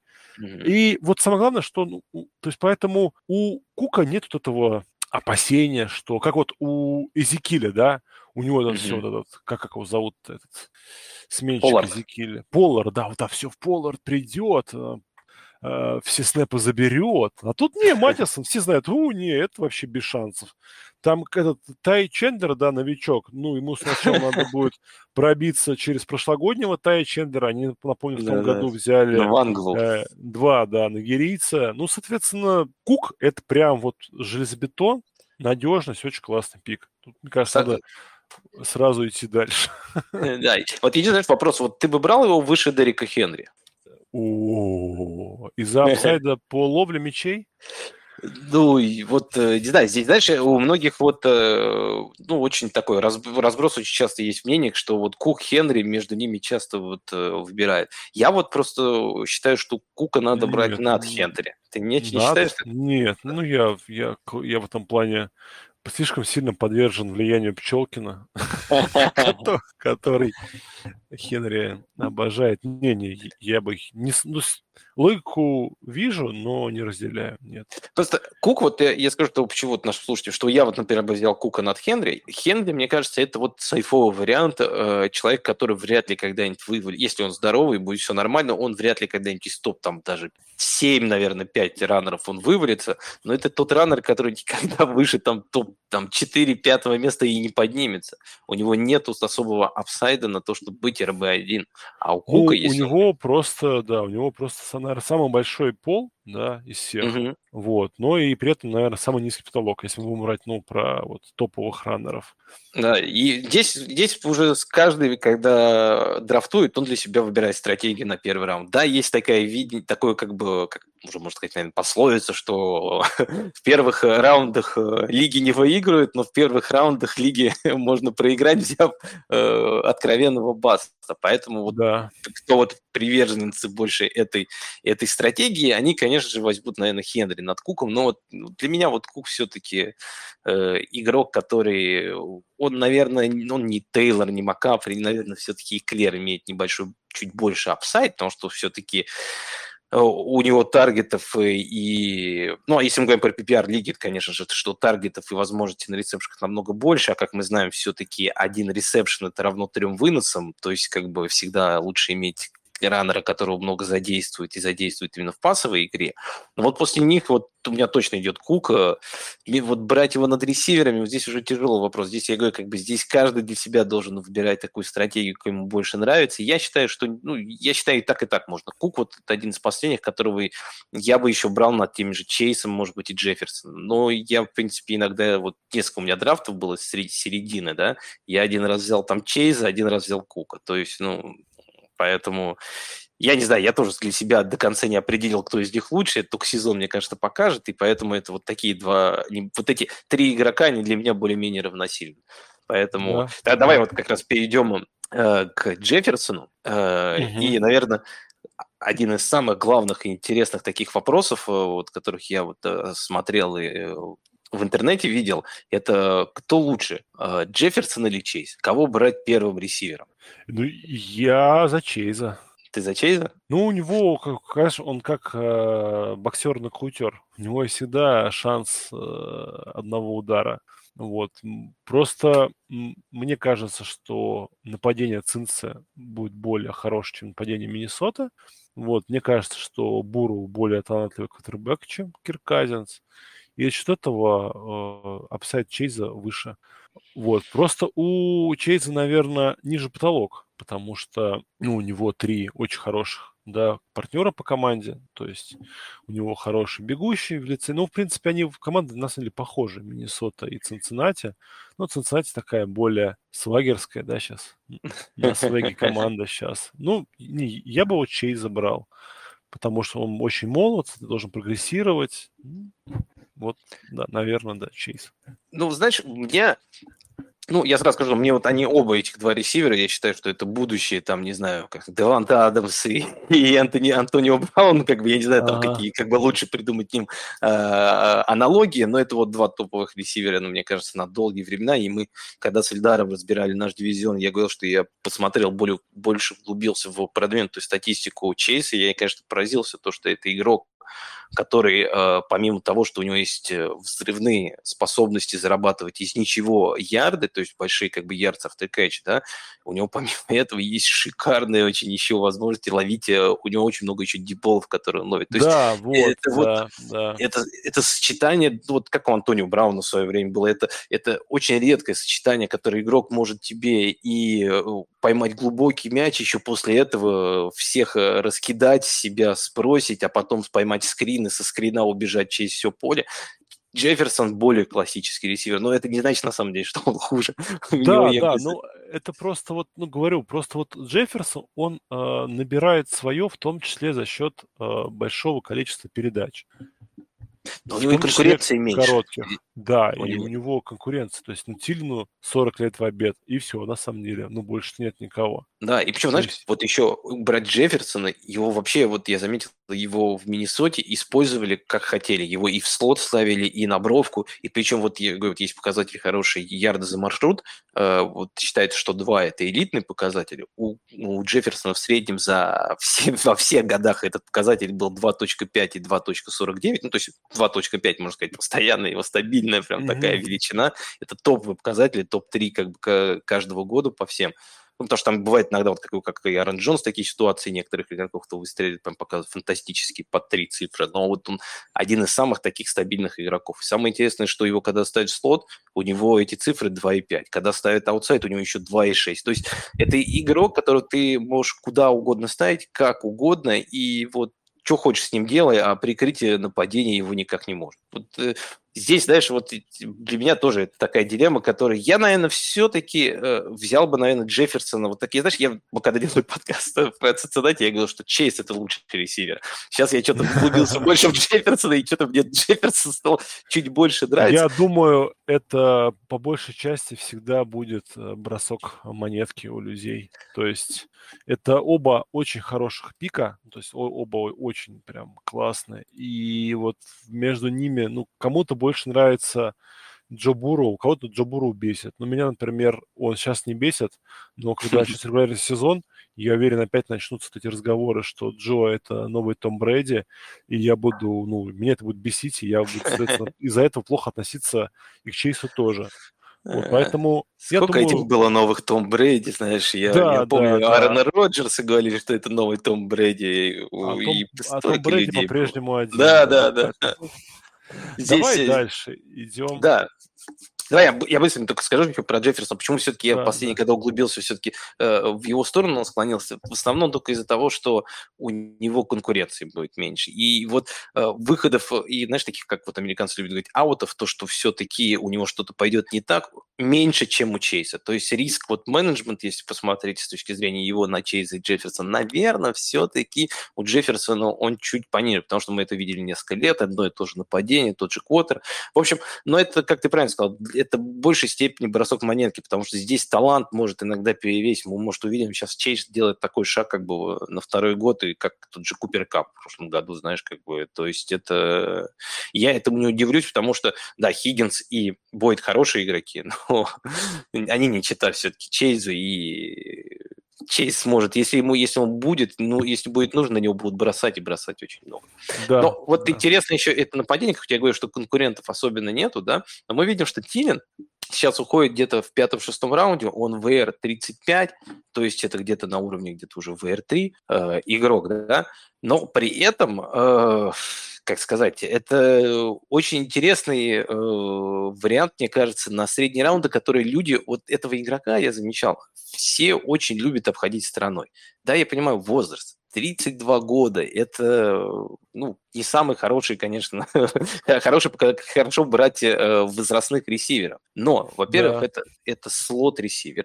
А как мы знаем, слоты, они стареют намного сейфовее и лучше. Ну, у них нет такого прям, знаешь, э, клифа, вот как альфа-ресивер, они, да, как-то кажется, вот, вот, вот только что же был, доминировал, а тут бам, все, уже, извините, как бы возраст пришел, и э, он больше ничего не может. Эти игроки, они, у них карьера чуть дольше. Если посмотрим на того же Кинналина, он уже там 10 лет в лиге и до сих пор показывает топовые цифры. Здесь, если брать того же вот э, Тилина, я смотрел, знаешь, интересный такой показатель, что э, за последние 28 игр, то есть два последних сезона, вот те игры, которые он играл, да, э, у него Сейчас посмотрю точно. У него было 31... У него, точнее, нет, 24 тачдауна.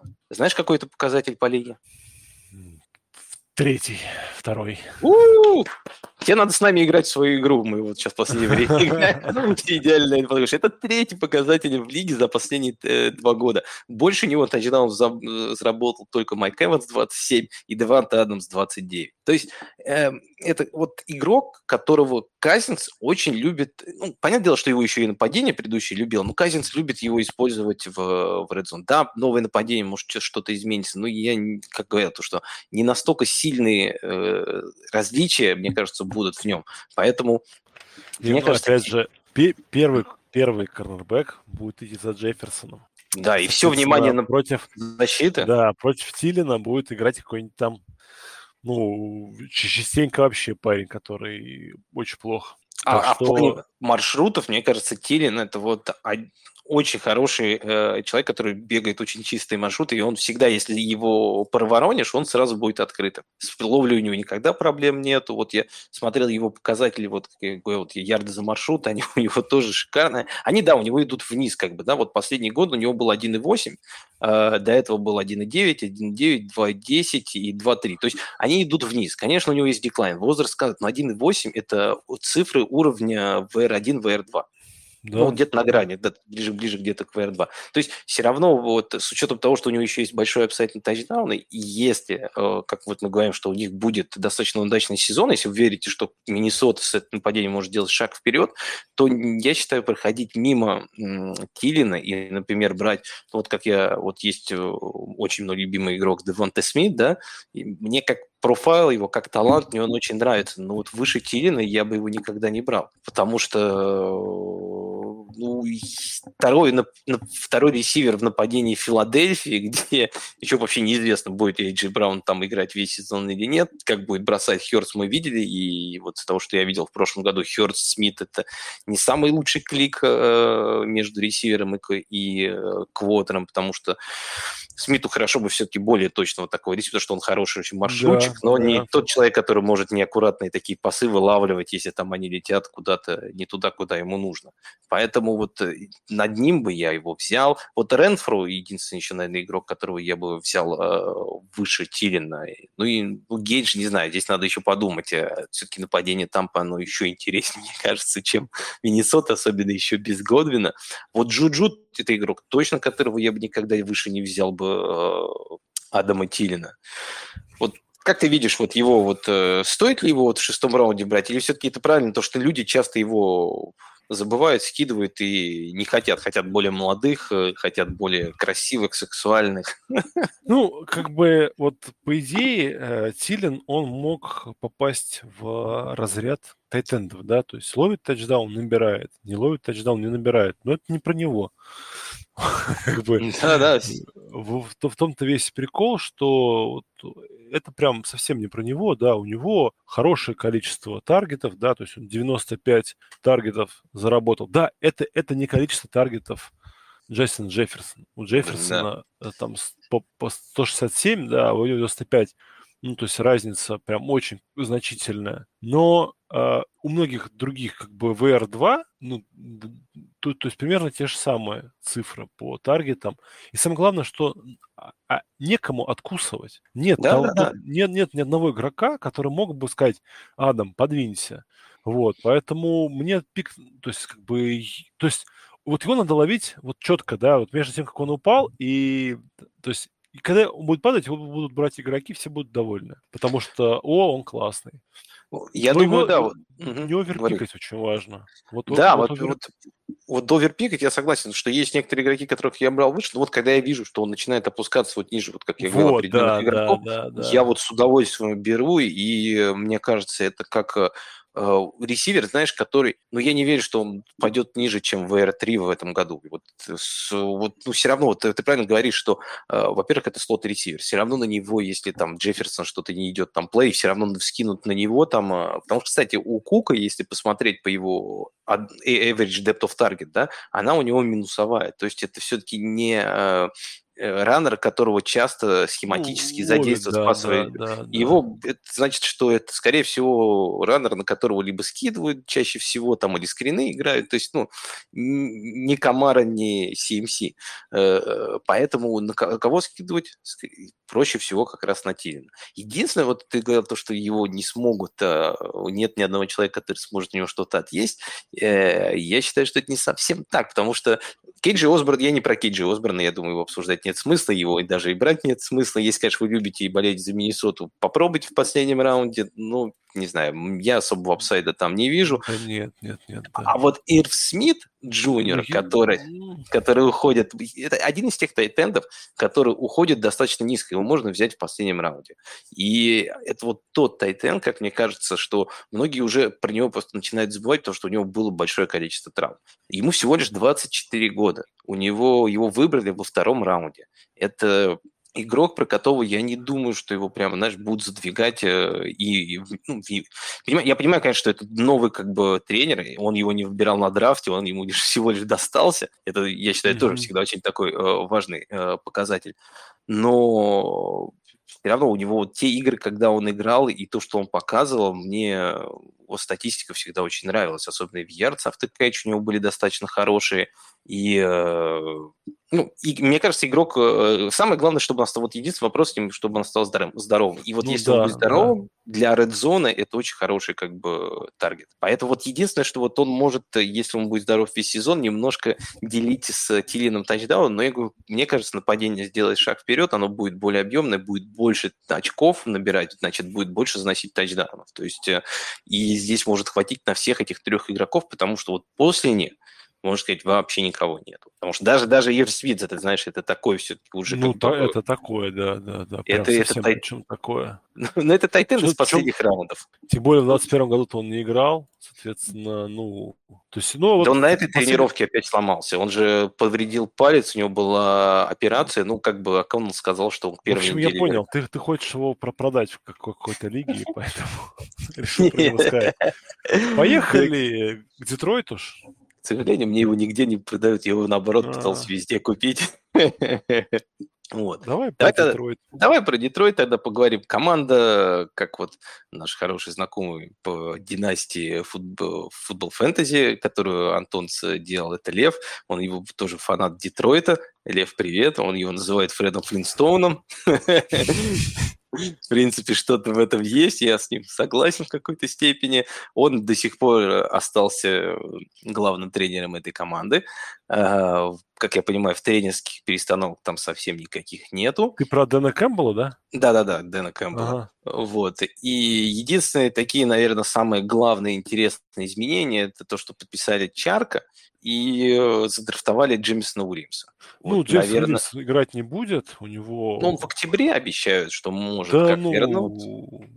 Ну, согласен. Я, знаешь, в фэнтези всегда тоже есть такая как поговорка, что не ищите травму, не, не ищите как бы травмированных игроков, травмы и так найдут ваших игроков по ходу сезона, да, поэтому... Не, Вильямс, ну, давай рассчитывать, что он играть не будет, вот. В любом случае его не, не надо драфтовать, потому что он у вас будет занимать место на лавке, полсезона надо просто мониторить его здоровье, когда поймаете, да, поймаете. Очень много ажиотажа, да, по, вот, по Детройту, потому очень там команда концовочкой всем понравилась, вот, соответственно, ну и главный, наверное, кто, главная звезда у них, да, ну, три, три звезды у них, как в составе есть. Это ДеАндре Свифт, Ти Джей Хокинсон и Амон-Ра Сент-Браун. То есть Амон-Ра Сент-Браун – это такой классический ресивер, который за счет а, огромного объема ну, внезапно оказывается очень такого фэнтези релевантным, да. да. Ну, здесь, знаешь, я с тобой поспорю. Я вот как говорил, то, что просто так на пустом месте такой объем не вырисовывается. Да, я понимаю, что не было в этих играх не, не, Хокинсона есть... и Свифта, но когда человек три, по-моему, четыре игры подряд по 30% таргетов э, на себя...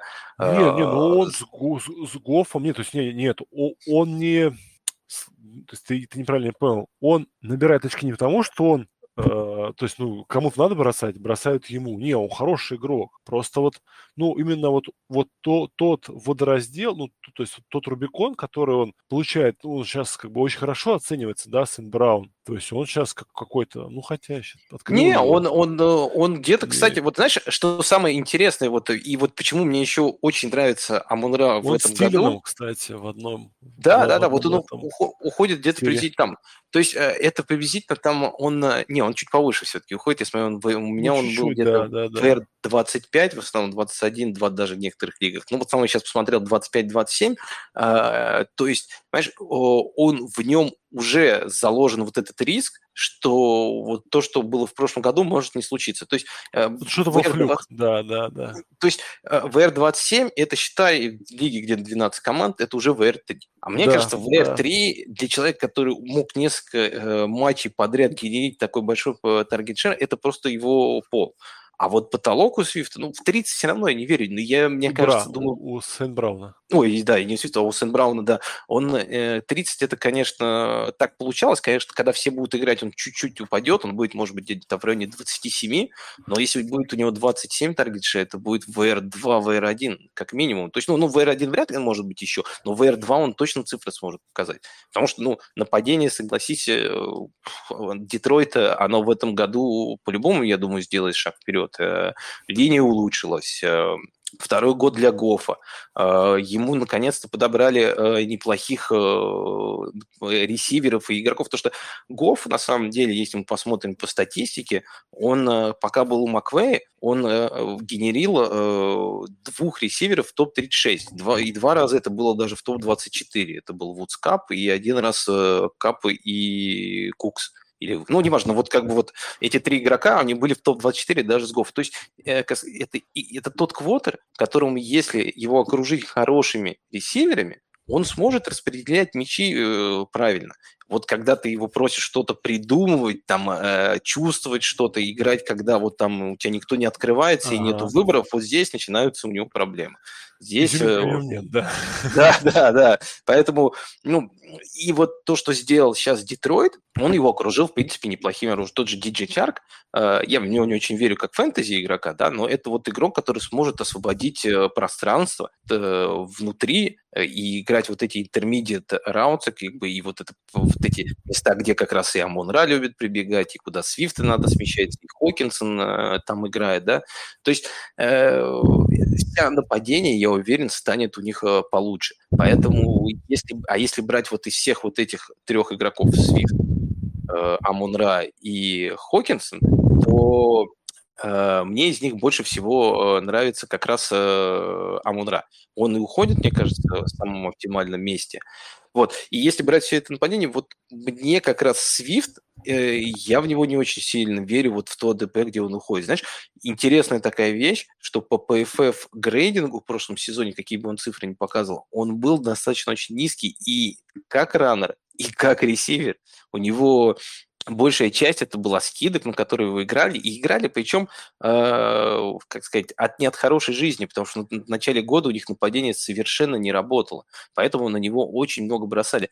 То, что если нападение будет играть лучше, то, мне кажется, как раз таких плеев будет намного меньше. Плюс, как и вы, он, у него грейд был 58 по, по, в плане приема. Это очень низкий показатель, это ниже, чем у Эйджи Дилана, если кому интересно. Это, ну, правда, очень низкий показатель по, по PF ПФФ, да, и э, плюс, вот знаешь, если мы говорим про э, вот еще игрока, вот помимо этих трех, вот мне кажется, большой слипер и игрок, который вот э, людям, которые начинают с ресиверов, кого стоит брать, это Джамал Уильямс в этом нападении. Потому что если нападение начнет играть лучше, я думаю, они будут использовать больше игрока, который сможет не только ловить и хватать всякие чекдауны, а также будут использовать и раннера, который сможет еще и бегать между, между теклами. Все-таки это э, Джамал Уильямс в прошлом году еще, надо не забывать, что он получил травму, и конец, концовка сезона там была смазана, у них там и Гвибуки вообще там Джефферсоны, не Джастина Джефферсона играли, поэтому мне кажется, в этом году э, вот Свифт, он уходит слишком высоко. Я вот не очень верю в его вот АДП, что он сможет его обыграть, да, а вот Джамал Уильямс как раз вот на последние раунды мне очень нравится как пик. Я почти ну, во многих лигах в конце его где-то в 14 раундах забирал, потому что это вот, мне кажется, раннер, который имеет upside вот, э, ну, конечно, не как Диллон, да, это не ситуация Диллона Аарон Джонс, но все равно это, это тот раннер, который имеет upside, даже если, даже если вот Свифт не сломается. Я думаю, его все равно будут задействовать в, в играх. А если что-то случится со Свифтом, то Джамал, мне кажется, сможет его э, ну, может быть, не безболезненно, но он сможет его заменить, потому что он умеет ловить, умеет и выносить. Поэтому вот если говорить, то, что вот про раннеров, мне вот Свифт э, не так нравится. А вот Амон-Ра, как, как вот я говорил, то, что это игрок, э, у которого в ADP уже заложен риск того, что у него даже не получится быть в WR1, WR2, как вот э, показывает его target share, и, но при этом все равно, мне кажется, ниже, чем вот эти показатели, не уйдет. Плюс, если посмотреть на прошлый год его статистику, его использовали не только как slot receiver, его и outside ставили, и его, под него какие-то схемы еще специальные придумывали. То есть это все-таки игрок, вот, как говорю, 30% таргет шеры просто так какой-нибудь слот-ресивер никогда не сможет себе просто так э, забрать. Это должен быть талантливый игрок, которого, который должен, э, сможет набирать эти, этот таргет шер. Что ты думаешь вот между Свифтом и Амонра? Вот если брать Детройт и как строить нападение, кто тебе больше из них нравится? Ну, именно с учетом, я имею в виду с учетом именно АДП, если вот так брать. Ну, я Кого понимаю, лучше? да, да, да, да. Наверное, сын Браун получше. Просто я смотрю ADP Свифта, и он уходит выше Чаба, выше, выше Аарона Джонса. То есть, ладно, у Камары, опять же... А, у Камары же дисквалификации, скорее всего, не будет. Ему на год ее перенесут, скорее всего. Ну, ну да. Камара... Вот, поэтому нет. Он взлетит, я думаю. Просто Свифт, он сейчас он, так низко. Он, как раз проблема в том, что от него всегда все это ждут. Ну, там, какого-то там скачка, рывка, там, чтобы будет более стабильно играть. У него там то травмы. То есть он игрок, который периодически выдает очень хорошие игры, но потом как-то не выдает или там повреждается. Я поэтому, как владелец его в одной династии, отношусь к нему нормально, но в глубине души, конечно, мечтаю продать. Ну, э, нет, говори, говори. Из него мало дают, поэтому для одногодок мне вот вот игроки, которые ниже него, находятся нравятся сильно больше. То есть я понимаю, что я, ну, я сейчас такой бодрый, да, и классный. А когда я начинаю драфтовать, я открываю какой-нибудь фэнтези прос и смотрю, ну, кто там по рэнкингам. Но, например, Свифта, вот Дибу Сэмюэля, тут редкий момент, когда бы я взял ресивера над э, раннинбеком. Вот, да. Ну, вот, Дибу Сэмюэл не совсем ресивер тоже. Он и выносит. Да, именно, я, именно. Ну, я именно, понимаю, да. Да, все равно его на слот как бы раннера, к сожалению, нельзя поставить, как в прошлом году Кардела Паттерсона. Так что, ну, я согласен с тобой. Здесь просто, когда смотришь, какие игроки уходят, вот меня вот э, то, где уходит просто Свифт, это правда, мне кажется, его потолок, который я не уверен, что с учетом того, что команда что будет более эффективна. Да, да, да, и, да, да. и поэтому мне кажется, что я не верю в то, что Свифт может сделать скачок и быть новым Эклером или Камарой. Да, конечно, это есть вероятность, что так получится. Но, в общем, я бы лучше брал Джамала в последних раундах. Мне кажется, это вот очень такой надежный игрок для, ну, именно для последних раундов. Я, я, правда, сейчас замечаю то, что он начинает тоже расти немножко уже в цене. Видимо, люди тоже ближе к сезону, к редрафту начали... Э... Потому что вот в этом нападении, что удивительно, часто Вильямс смотрелся более взрывным игроком, чем Свифт. Вот это да. вот, вот именно вот момент удивительный, вот именно на, при, при просмотре он такое ощущение, что как бы лучше подходил к данной команде. У него, да, я вот смотрел, когда тоже как бы ярдс автокэч у Свифта, они, конечно, если не ошибаюсь, сейчас посмотрю, но у него достаточно низкие эти были ярдс автокэч. Ну, Свифт, это... он как бы объемом забрасывал, да. а ну... Вильямс, он прям вот как будто вот более... То есть вот э, Вильямс и Свифт такая вот история про Полларда и Зика, только у Свифта пока не было вот этих ну, когда вроде здоров, а, по, а по факту играет очень плохо, а у Зика они были. Давай перейдем к последнему да. релевантному игроку. Да, давай, я, я быстро просто скажу, что просто Поллард уходит в девятом-десятом, а этот уходит в четырнадцатом, поэтому... Вот... Нет, ну, нет, нет, я, я, я про параллель, то есть нет, да, да, не, не, не, нет, понял, нет, да. это даже просто сравнивать чтобы... нельзя их, да. Да, что да. как бы не забывайте, что тут можно выиграть на самом деле с value, поэтому игроку намного больше. Да, а, да, да, да. да. Перейдем еще к последнему наверное, самому интересному тайтенду из этого дивизиона, э, которого не зовут Колкмет. Это Ти Хокинсон, игрок, которого э, в свое время Детройт брал очень высоко на драфте, и, если не ошибаюсь, топ-10, по-моему, это был пик даже, да, они... Ну, где-то, ну, очень, короче говоря, топ-15. Восьмой оверолл. Восьмой оверолл. Восьмой оверолл, да. Это еще не так высоко, по-моему, как и Брон, и Брон они еще выше, по-моему, брали, или где-то, да. ну, неважно, в том же, как бы в топ-10, по-моему, были, были и тот, и другой, и вот вот мне интересно даже больше твое мнение. Ты больше смотришь футбол. Как тебе с точки зрения именно пленки Хокинсон? Тебе нравится он как Охрененный. Он очень да? классный. Да. А в чем он его прям, такая вот суть? Он, ну, он, он худой для тайтенда и очень подвижный, и очень мягкие руки, и хорошо бегает маршрута. То есть он такой китл из плохого нападения. Вот, если вот брать какие-то параллели. То есть он очень именно То есть, ну, наверное, Китл гораздо лучше блокирует, но нам же это не интересно. Нам интересно, что как бы игрок играет на поле. На поле вот, ну, Хокинсон, ну, видно, что это просто лучший игрок нападения Детройта. Вот просто, ну, как, как он, он лучше принимающий их. То есть у него просто проблема вот что он такой, ну, худоватый паренек, на нем очень сильно сказываются удары. То есть он многовато, все-таки, мне кажется, их микроболячек получает, и из-за этого ну, в список травмированных попадает. В 2019 году, да, когда он пришел в лигу, там мало играл, вот. Потом, ну, ковидный год мы не берем. В том году тоже в, из травмированных улетел. Вот, ну, вот, вот, эта черта в нем, она, конечно, печалит. А так, не, ну, игрок прям вот очень крутой. То есть сейчас вот я специально открою Тайтенд. Вот Хокинсон или Шульц. Я бы брал Хокинсона, даже не задумывался. Хотя, ну, у них, да, у них примерно одинаковый ADP. Это TE, TE6, TE7. Угу. Дарин Воллер или Хокинсон? Не, ну, Воллер слишком безо... да, бизонистый там, бизон. есть... Да, у него еще плюс upside там в, в этом нападении, там, да, который, да. скорее ну, всего, вот, суперпасовым. Годдард или Хокинсон, ну, мне кажется, что Хокинсон тоже сильно лучше. Ну, это просто я уже вниже пошел, да, TE, там, соответственно, 8. TE9, Зак Эрц, ну, это все уже. Это, тут пошел тот скачок, когда... То есть между девятым тайтендом и двадцать пятым разницы нет никакой.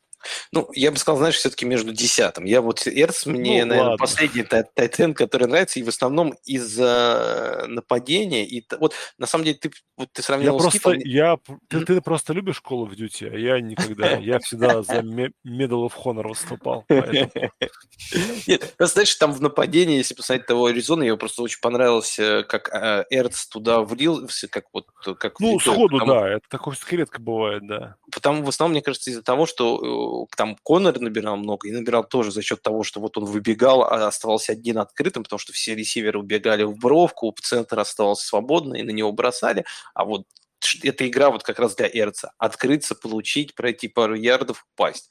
То есть э, он ну, вот, вот на самом деле ты, ты вот сравнил вот Хокинсона с э, Китлом. Мне кажется, как раз Хокинсон это больше молодой вот Зак Эрц. Вот я вот именно по статистике, если смотреть, вот у них э, статистика э, очень похожа. Единственное, что у него его больше задействует в, в маршрутах, чем э, Эрца. Но это больше, мне кажется, связано с, с возрастом. Все-таки это более молодой, как бы это уже более-менее понятный игрок в нападении, где ему там особо роль-то и не намечалась. 32 года все-таки почти уже за Эрцу. Э, Хокинсон 25. Просто у меня проблема самая главная с э, Хокинсоном – это его вот ярды после ловли. Ярдс автор кэч у него сейчас вот э, в прошлом сезоне, знаешь, какие были цифры? 3.3. Для Тайтенда это очень низкие цифры. Я вот... Ну, он в центре поля, да, часто ловит и тут же получает тяжелейшие удары. Но, к сожалению, у них вот такая схема нападения, наверное, да, то есть так, такое древо маршрутов, комбинаций. То есть да. он молодец, что, в принципе, до, до конца матча это после таких ударов доигрывает. Потому ну что, ну, вот его, может быть... там угу. убивают. Согласен, но, понимаешь, вот этот... Э, я вот посмотрел просто другие тайтенды, да, вот если брать, ну, в топах вообще никого нет. Вот э, у кого меньше ярдс автокэч из тайтендов, да? Гисики 3.2, ну, по сути, то же самое можно сказать, да. Хантер mm-hmm. у него 3. И дальше это еще Камерон Брейд 2.7. И все, это я вот на 25 тайтендов взял. И вот только вот у двоих, э, у, точнее, у троих э, ярдс автокэч ниже, чем э, у у Хокинсона. И вот я даже могу сказать еще на 10 тайтендов ниже, и тут вообще тоже никого нету, у кого было бы ниже. То есть меня вот этот а, аспект э, в его в ярдах, который он может набирать после лови, немножко пугает. Вот то, что он вот такой субтильный, вот как ты еще говоришь, еще ну, помимо да, этого да. Не, не добавляет как бы тоже вестов, потому что, значит, он в такую игру, он, ну, Эрц тоже как бы, он все-таки не самый маленький на самом деле такой тайтенд. Не, Эрц крепкий здоровенький такой кабанчик, которого как да. бы, да, его снесут, он сразу упадут, упадет, но он не развалится. А вот Хокинсон еще вот имеет э, вот такое свойство, что не очень хорошо как бы принимает хиты. Не знаю, я вообще, если вот говорить про, про фэнтези, да, то, в общем, мне вообще не нравится все вот этот э, второй тир тайтендов. Вот э, начиная с э, Шульца и заканчивая... Я с тобой вот согласен. Я бы прям смело вот шел бы до конца драфта и там бы драфтовал. Да, потому что... Это прям разница между ними и вот теми игроками, которые вы возьмете внизу, она, мне кажется, будет в плане очков не такая большая, а вот разница в тех игроках, которые вы сможете взять в 14 и в 6-7 раунде, она, конечно, колоссальная все-таки. Это 6-7 раунд, вот сейчас посмотрю, Хокинсонова, рядом с ним уходят игроки, э, такие как, э, ну, Клайд Эдвард ладно, его я бы не ну брал, ну, да, да, все равно. Это, ну, вот тот же Тилин, тот же Тилин, тот же Ренфру, я смотрю, сейчас уходит. Можно взять, если вы... Дилан.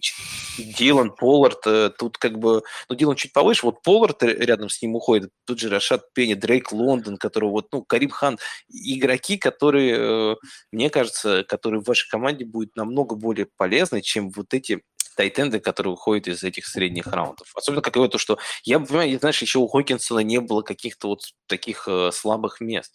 Поэтому, да, его будут задействовать, его будут играть, с ним будут много, но вот э, только за счет тачдаунов и ловли я не думаю, что он сможет выловить, знаешь, там э, такое большое количество очков, что он сможет конкурировать с Эндрюсом или Келси, или с Воллером, там, да, как бы, и вот, вот то, что он сможет быть тайтенд один в лиге, я вот вообще не верю в это.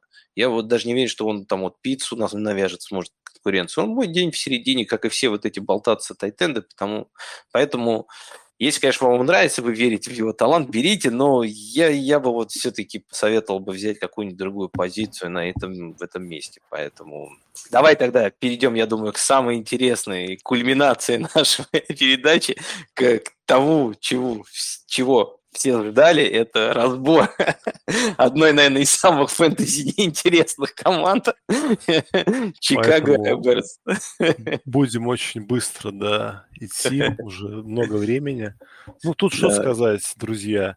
А, Медведем пришел а, тренер, креатор нападения Люк Гетси, да, это школа Шенахана, то есть это воспитанник Ля Флера.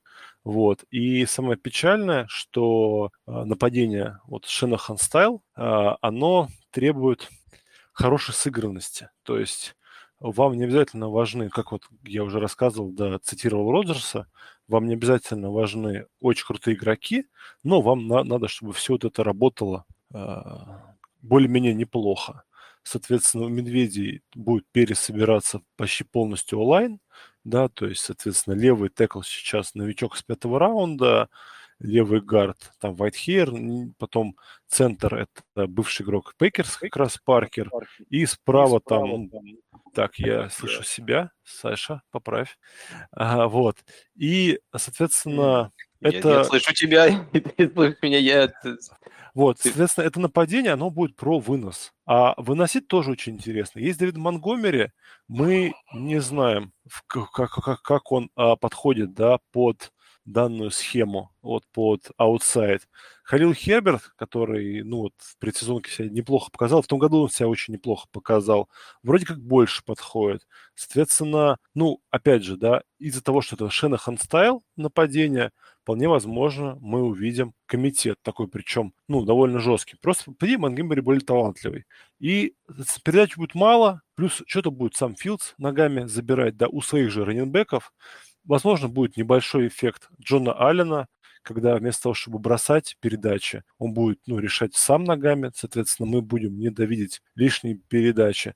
Ну и в пассовом нападении именно, ну там совсем все печально, потому что есть Дарнелл Муни. Ну, есть Муни. Это, это ресивер. Ну, как просто, вот знаешь, чем отличает Гринбей э, от Чикаго в плане ресиверов? У Медведя есть, точно, мы понимаем, VR1 для, для этой команды, это Муни, а у Гринбей такого игрока нет.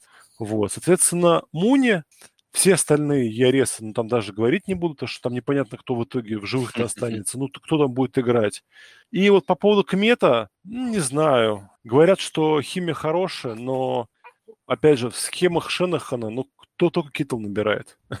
Больше никто. Ну, да, я тоже, когда смотрел про того же э, Кмета, ну, если смотреть на его статистику, ну, да, молодой, э, перспективный, третий год, когда обычно все говорят, тайтенды обычно выстреливают. Ну, тайтенды из плохих нападений не так часто, я смотрел, выстреливают. Да, бывали случаи, но все равно в основном тайтенды, ну, ты должен быть тогда реально как, каким-то убер, как бы таланта, чтобы показывать что-то сильное. Либо Поэтому... у тебя должен быть колоссальный объем. А если да. команда играет в больше выноса, больше чем выноса. паса, откуда взяться объема? То есть вот он, может быть, и, и неплохой парень, но объема-то не будет. Я слышу, там неплохие парни уже прорываются в эфир нашего подкаста. Так что давай э, я скажу немножко быстро тоже про Чикаго, что думаю. Вот самое главное, что мне в Чикаго, э, ну, во-первых, мне нравится, что сменился все-таки Неги. Мне кажется, с Неги это был путь в никуда. Э, и Хорошо, что пришел э, новый тренер. И если смотреть, вот прошлый год, последний конец сезона, на самом деле я немножко так удивился, но э, у, у Филдса был неплохой на самом деле конец. Он показывал неплохие цифры, и в большей степени это было связано из того, что его моменты как бы с выносом очень сильно э, выросли. У него изначально в первых играх было 3,7 рашинг за игру, то есть он 3, почти 4 раза всего выносил, а по последних как бы вот, э, ну там не последние 5 игр, а вот там с 10 по, по-моему, до 17 неделю было там с перерывом, по-моему, он играл, у него было 8.5 э, э, попыток за игру, и у него в среднем за, за матч было 20.5 фэнтези очков. То есть Филдс, мне кажется, это игрок, если даже посмотрим его на колледже, э, он может быть эффективен, но это не, не, не, не Роджерс, не Махомс, это не, не те игроки, которые смогут сделать это нападение.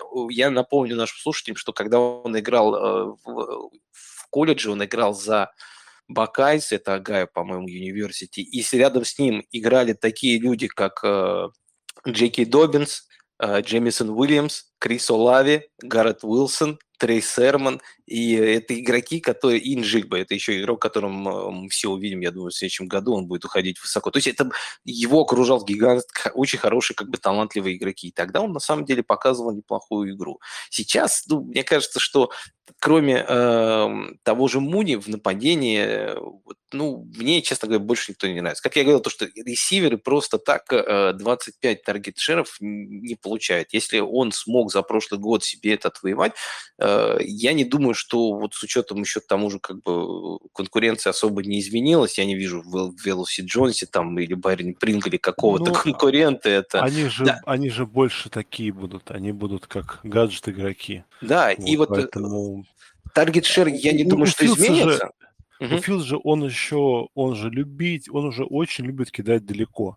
То есть он да, любит да. кидать далеко, он любит искать бигплеи. Ну, Крис Алави.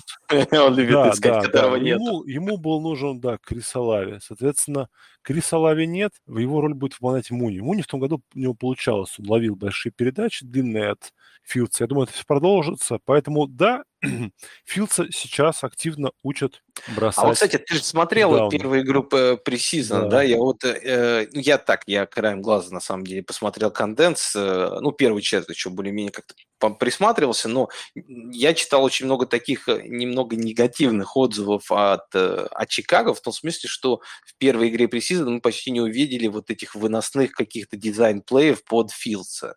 Или ну, это а люди за... А придумывают а... или нет? Не-не-не, ну а, за... а зачем его Думаешь, удары? просто из-за этого? Он и так там показки получил, делал слайд, ему там прилетел защитник шлемом в шлем. Нет, ну я думаю, что да, просто вопрос в том, что как бы, знаешь, тут если что он умеет и делать, Филдс, так это он умеет бегать. Соответственно, отрабатывать бег на тренировках ему не надо. То есть какие-то там взаимодействия с э, линейными, ну, возможно, нужно, но не в играх. То есть это, ну, как, ты же не будешь там своего, не знаю, Зикиэля это заставлять при сезоне с двух ярдов пробивать делайн, да, соперника. Зачем? Ну, ты знаешь, что он может это сделать, ну, и нечего тут. А Люк Гетси высказался, что вот за, этот, за всю игру, когда Филдс играл, там у него было то ли 10 снэпов, то ли, да, ну, по-моему, было 7 передач, может, там 10 или 12 снэпов, он сказал, что в момент, когда он был недоволен, был всего один, он там начал скремблить, не прочитав вторую рид. А так, говорит, то есть, то есть он делал то, что мы, как бы, грубо его и учим делать. Так.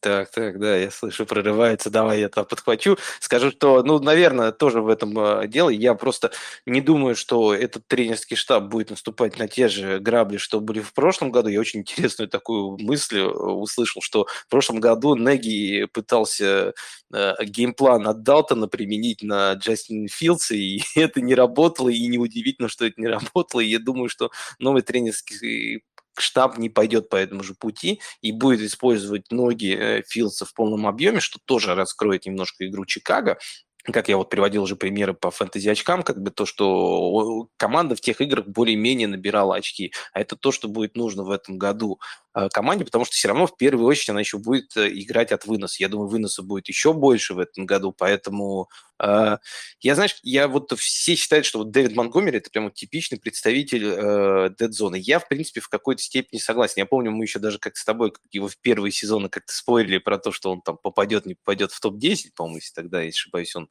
попал все-таки в топ-10 десятом, тогда стал, я спор перегнал. Но, честно говоря, мое мнение за все это время от Монгомери не очень сильно изменилось. Я смотрел по продвинутой статистике, у него в прошлом году грейд PFF на выносе 67, на пасе 69, э, ярды за маршрут 1.04, э, то есть для меня это игрок, э, который уходит в четвертом раунде, это слишком высоко просто для такого игрока. Я я, да, я понимаю, что у него в прошлом году он был, э, у него там 65 или 66, по-моему, Russian Share был, то есть в основном все играл Неги через него. Я, во-первых, не думаю, что в этом году будет так же. Я думаю, есть причины, почему э, взяли того же а, в шестом раунде Эбнера, Эбнера да, да Эбнера, да. подписали Дерна Эванса. Это не фэнтези нерелевантные, конечно, игроки будут, которых не стоит драфтовать, наверное, ну, может быть, присмотреться к ним потом по ходу Но сезона. Снэп они будут забирать. Снэп да, будут забирать. И, и я, я не думаю, что Херберт тоже это игрок, которого можно прям списать. Мы видели по прошлому году, что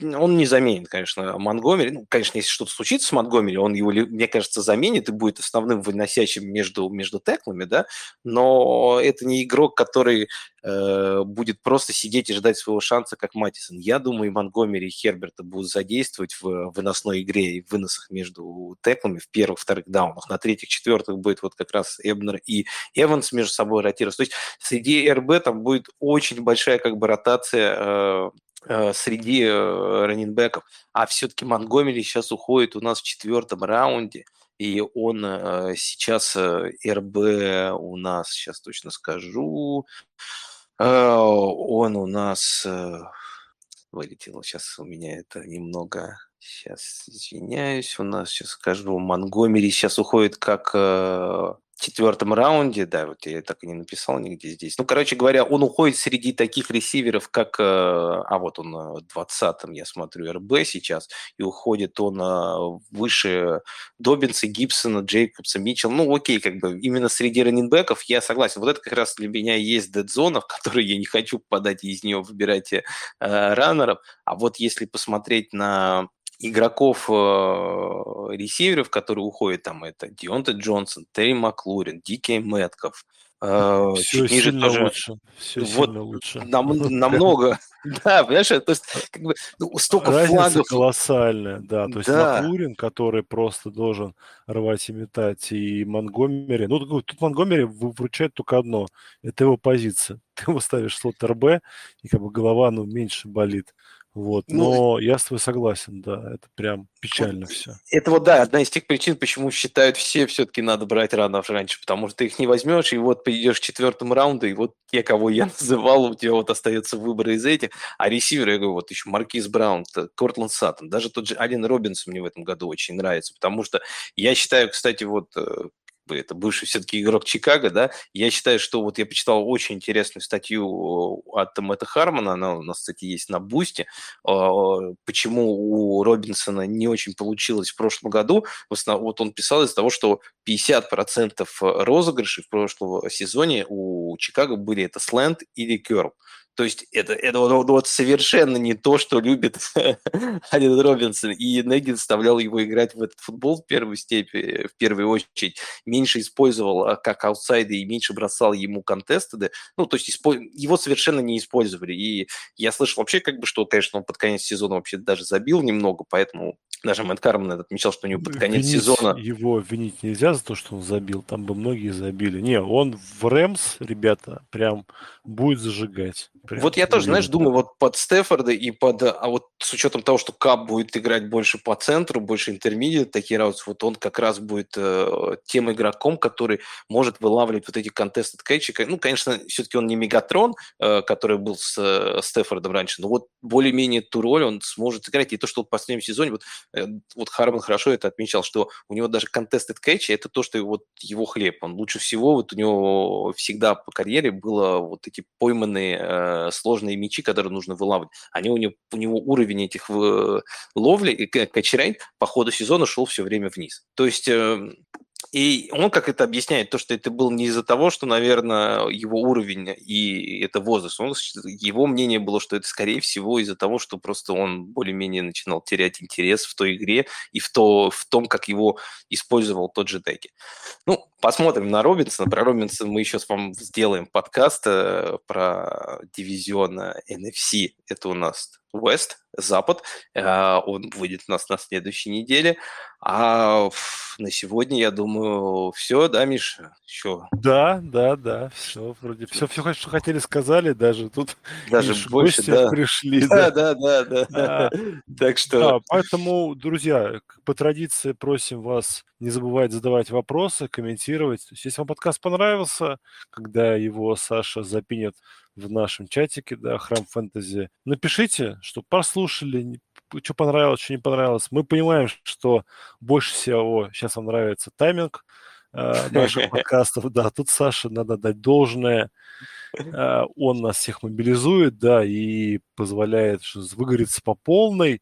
Вот. Ну, к сожалению, как это часто бывает, я вот еще мы даже с Сашей, когда не договорились о теме подкаста, ну, точнее, о сценарии, я думаю, надо начать с Гринбея, поскольку это самая лучшая команда, и дальше идти по убыванию, ну, интереса как фэнтези, так и силы. И так и получилось, Саша, ну, так и расписал сценарий, и поэтому, ну, болельщики Чикаго не обижайтесь, болельщики Детройта тоже, вот.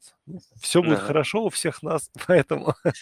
Да, я, я тоже сезона. вот с, с Мишей полностью согласен. Ребята, если вам даже не то, что здесь понравилось, мы э, рады любому диалогу. Если э, что-то, наоборот, мы какой-то глупости говорим, и это об этом тоже пишите. Мы очень восприимчивы критики. Я, это наоборот, было люблю, когда... самое классное, да. Я, наоборот, люблю, когда мне начинает, э, ну, начинает, а просто говорят, в чем, э, может быть, будет ошибка, потому что мы здесь для того, чтобы просто разобрать, поговорить какие-то аспекты, а уже вы э, решаете, что вам делать, потому что, ну, мы, мы тоже не, не провидцы, мы не знаем, что будет дальше, и, может быть, наши мысли, они тоже могут быть совершенно неправильно. Просто хотим сделать для вас такую пищу для размышления, которая, может быть, вас больше подтолкнет к каким-то мыслям, и не наоборот оттолкнет как раз. Э, так что пишите, э, слушайте наш подкаст, э, если интересно, подписывайтесь на Boosty. С вами был Саша Илматик, Миша Изаков. Удачного вам сезона. Всем пока.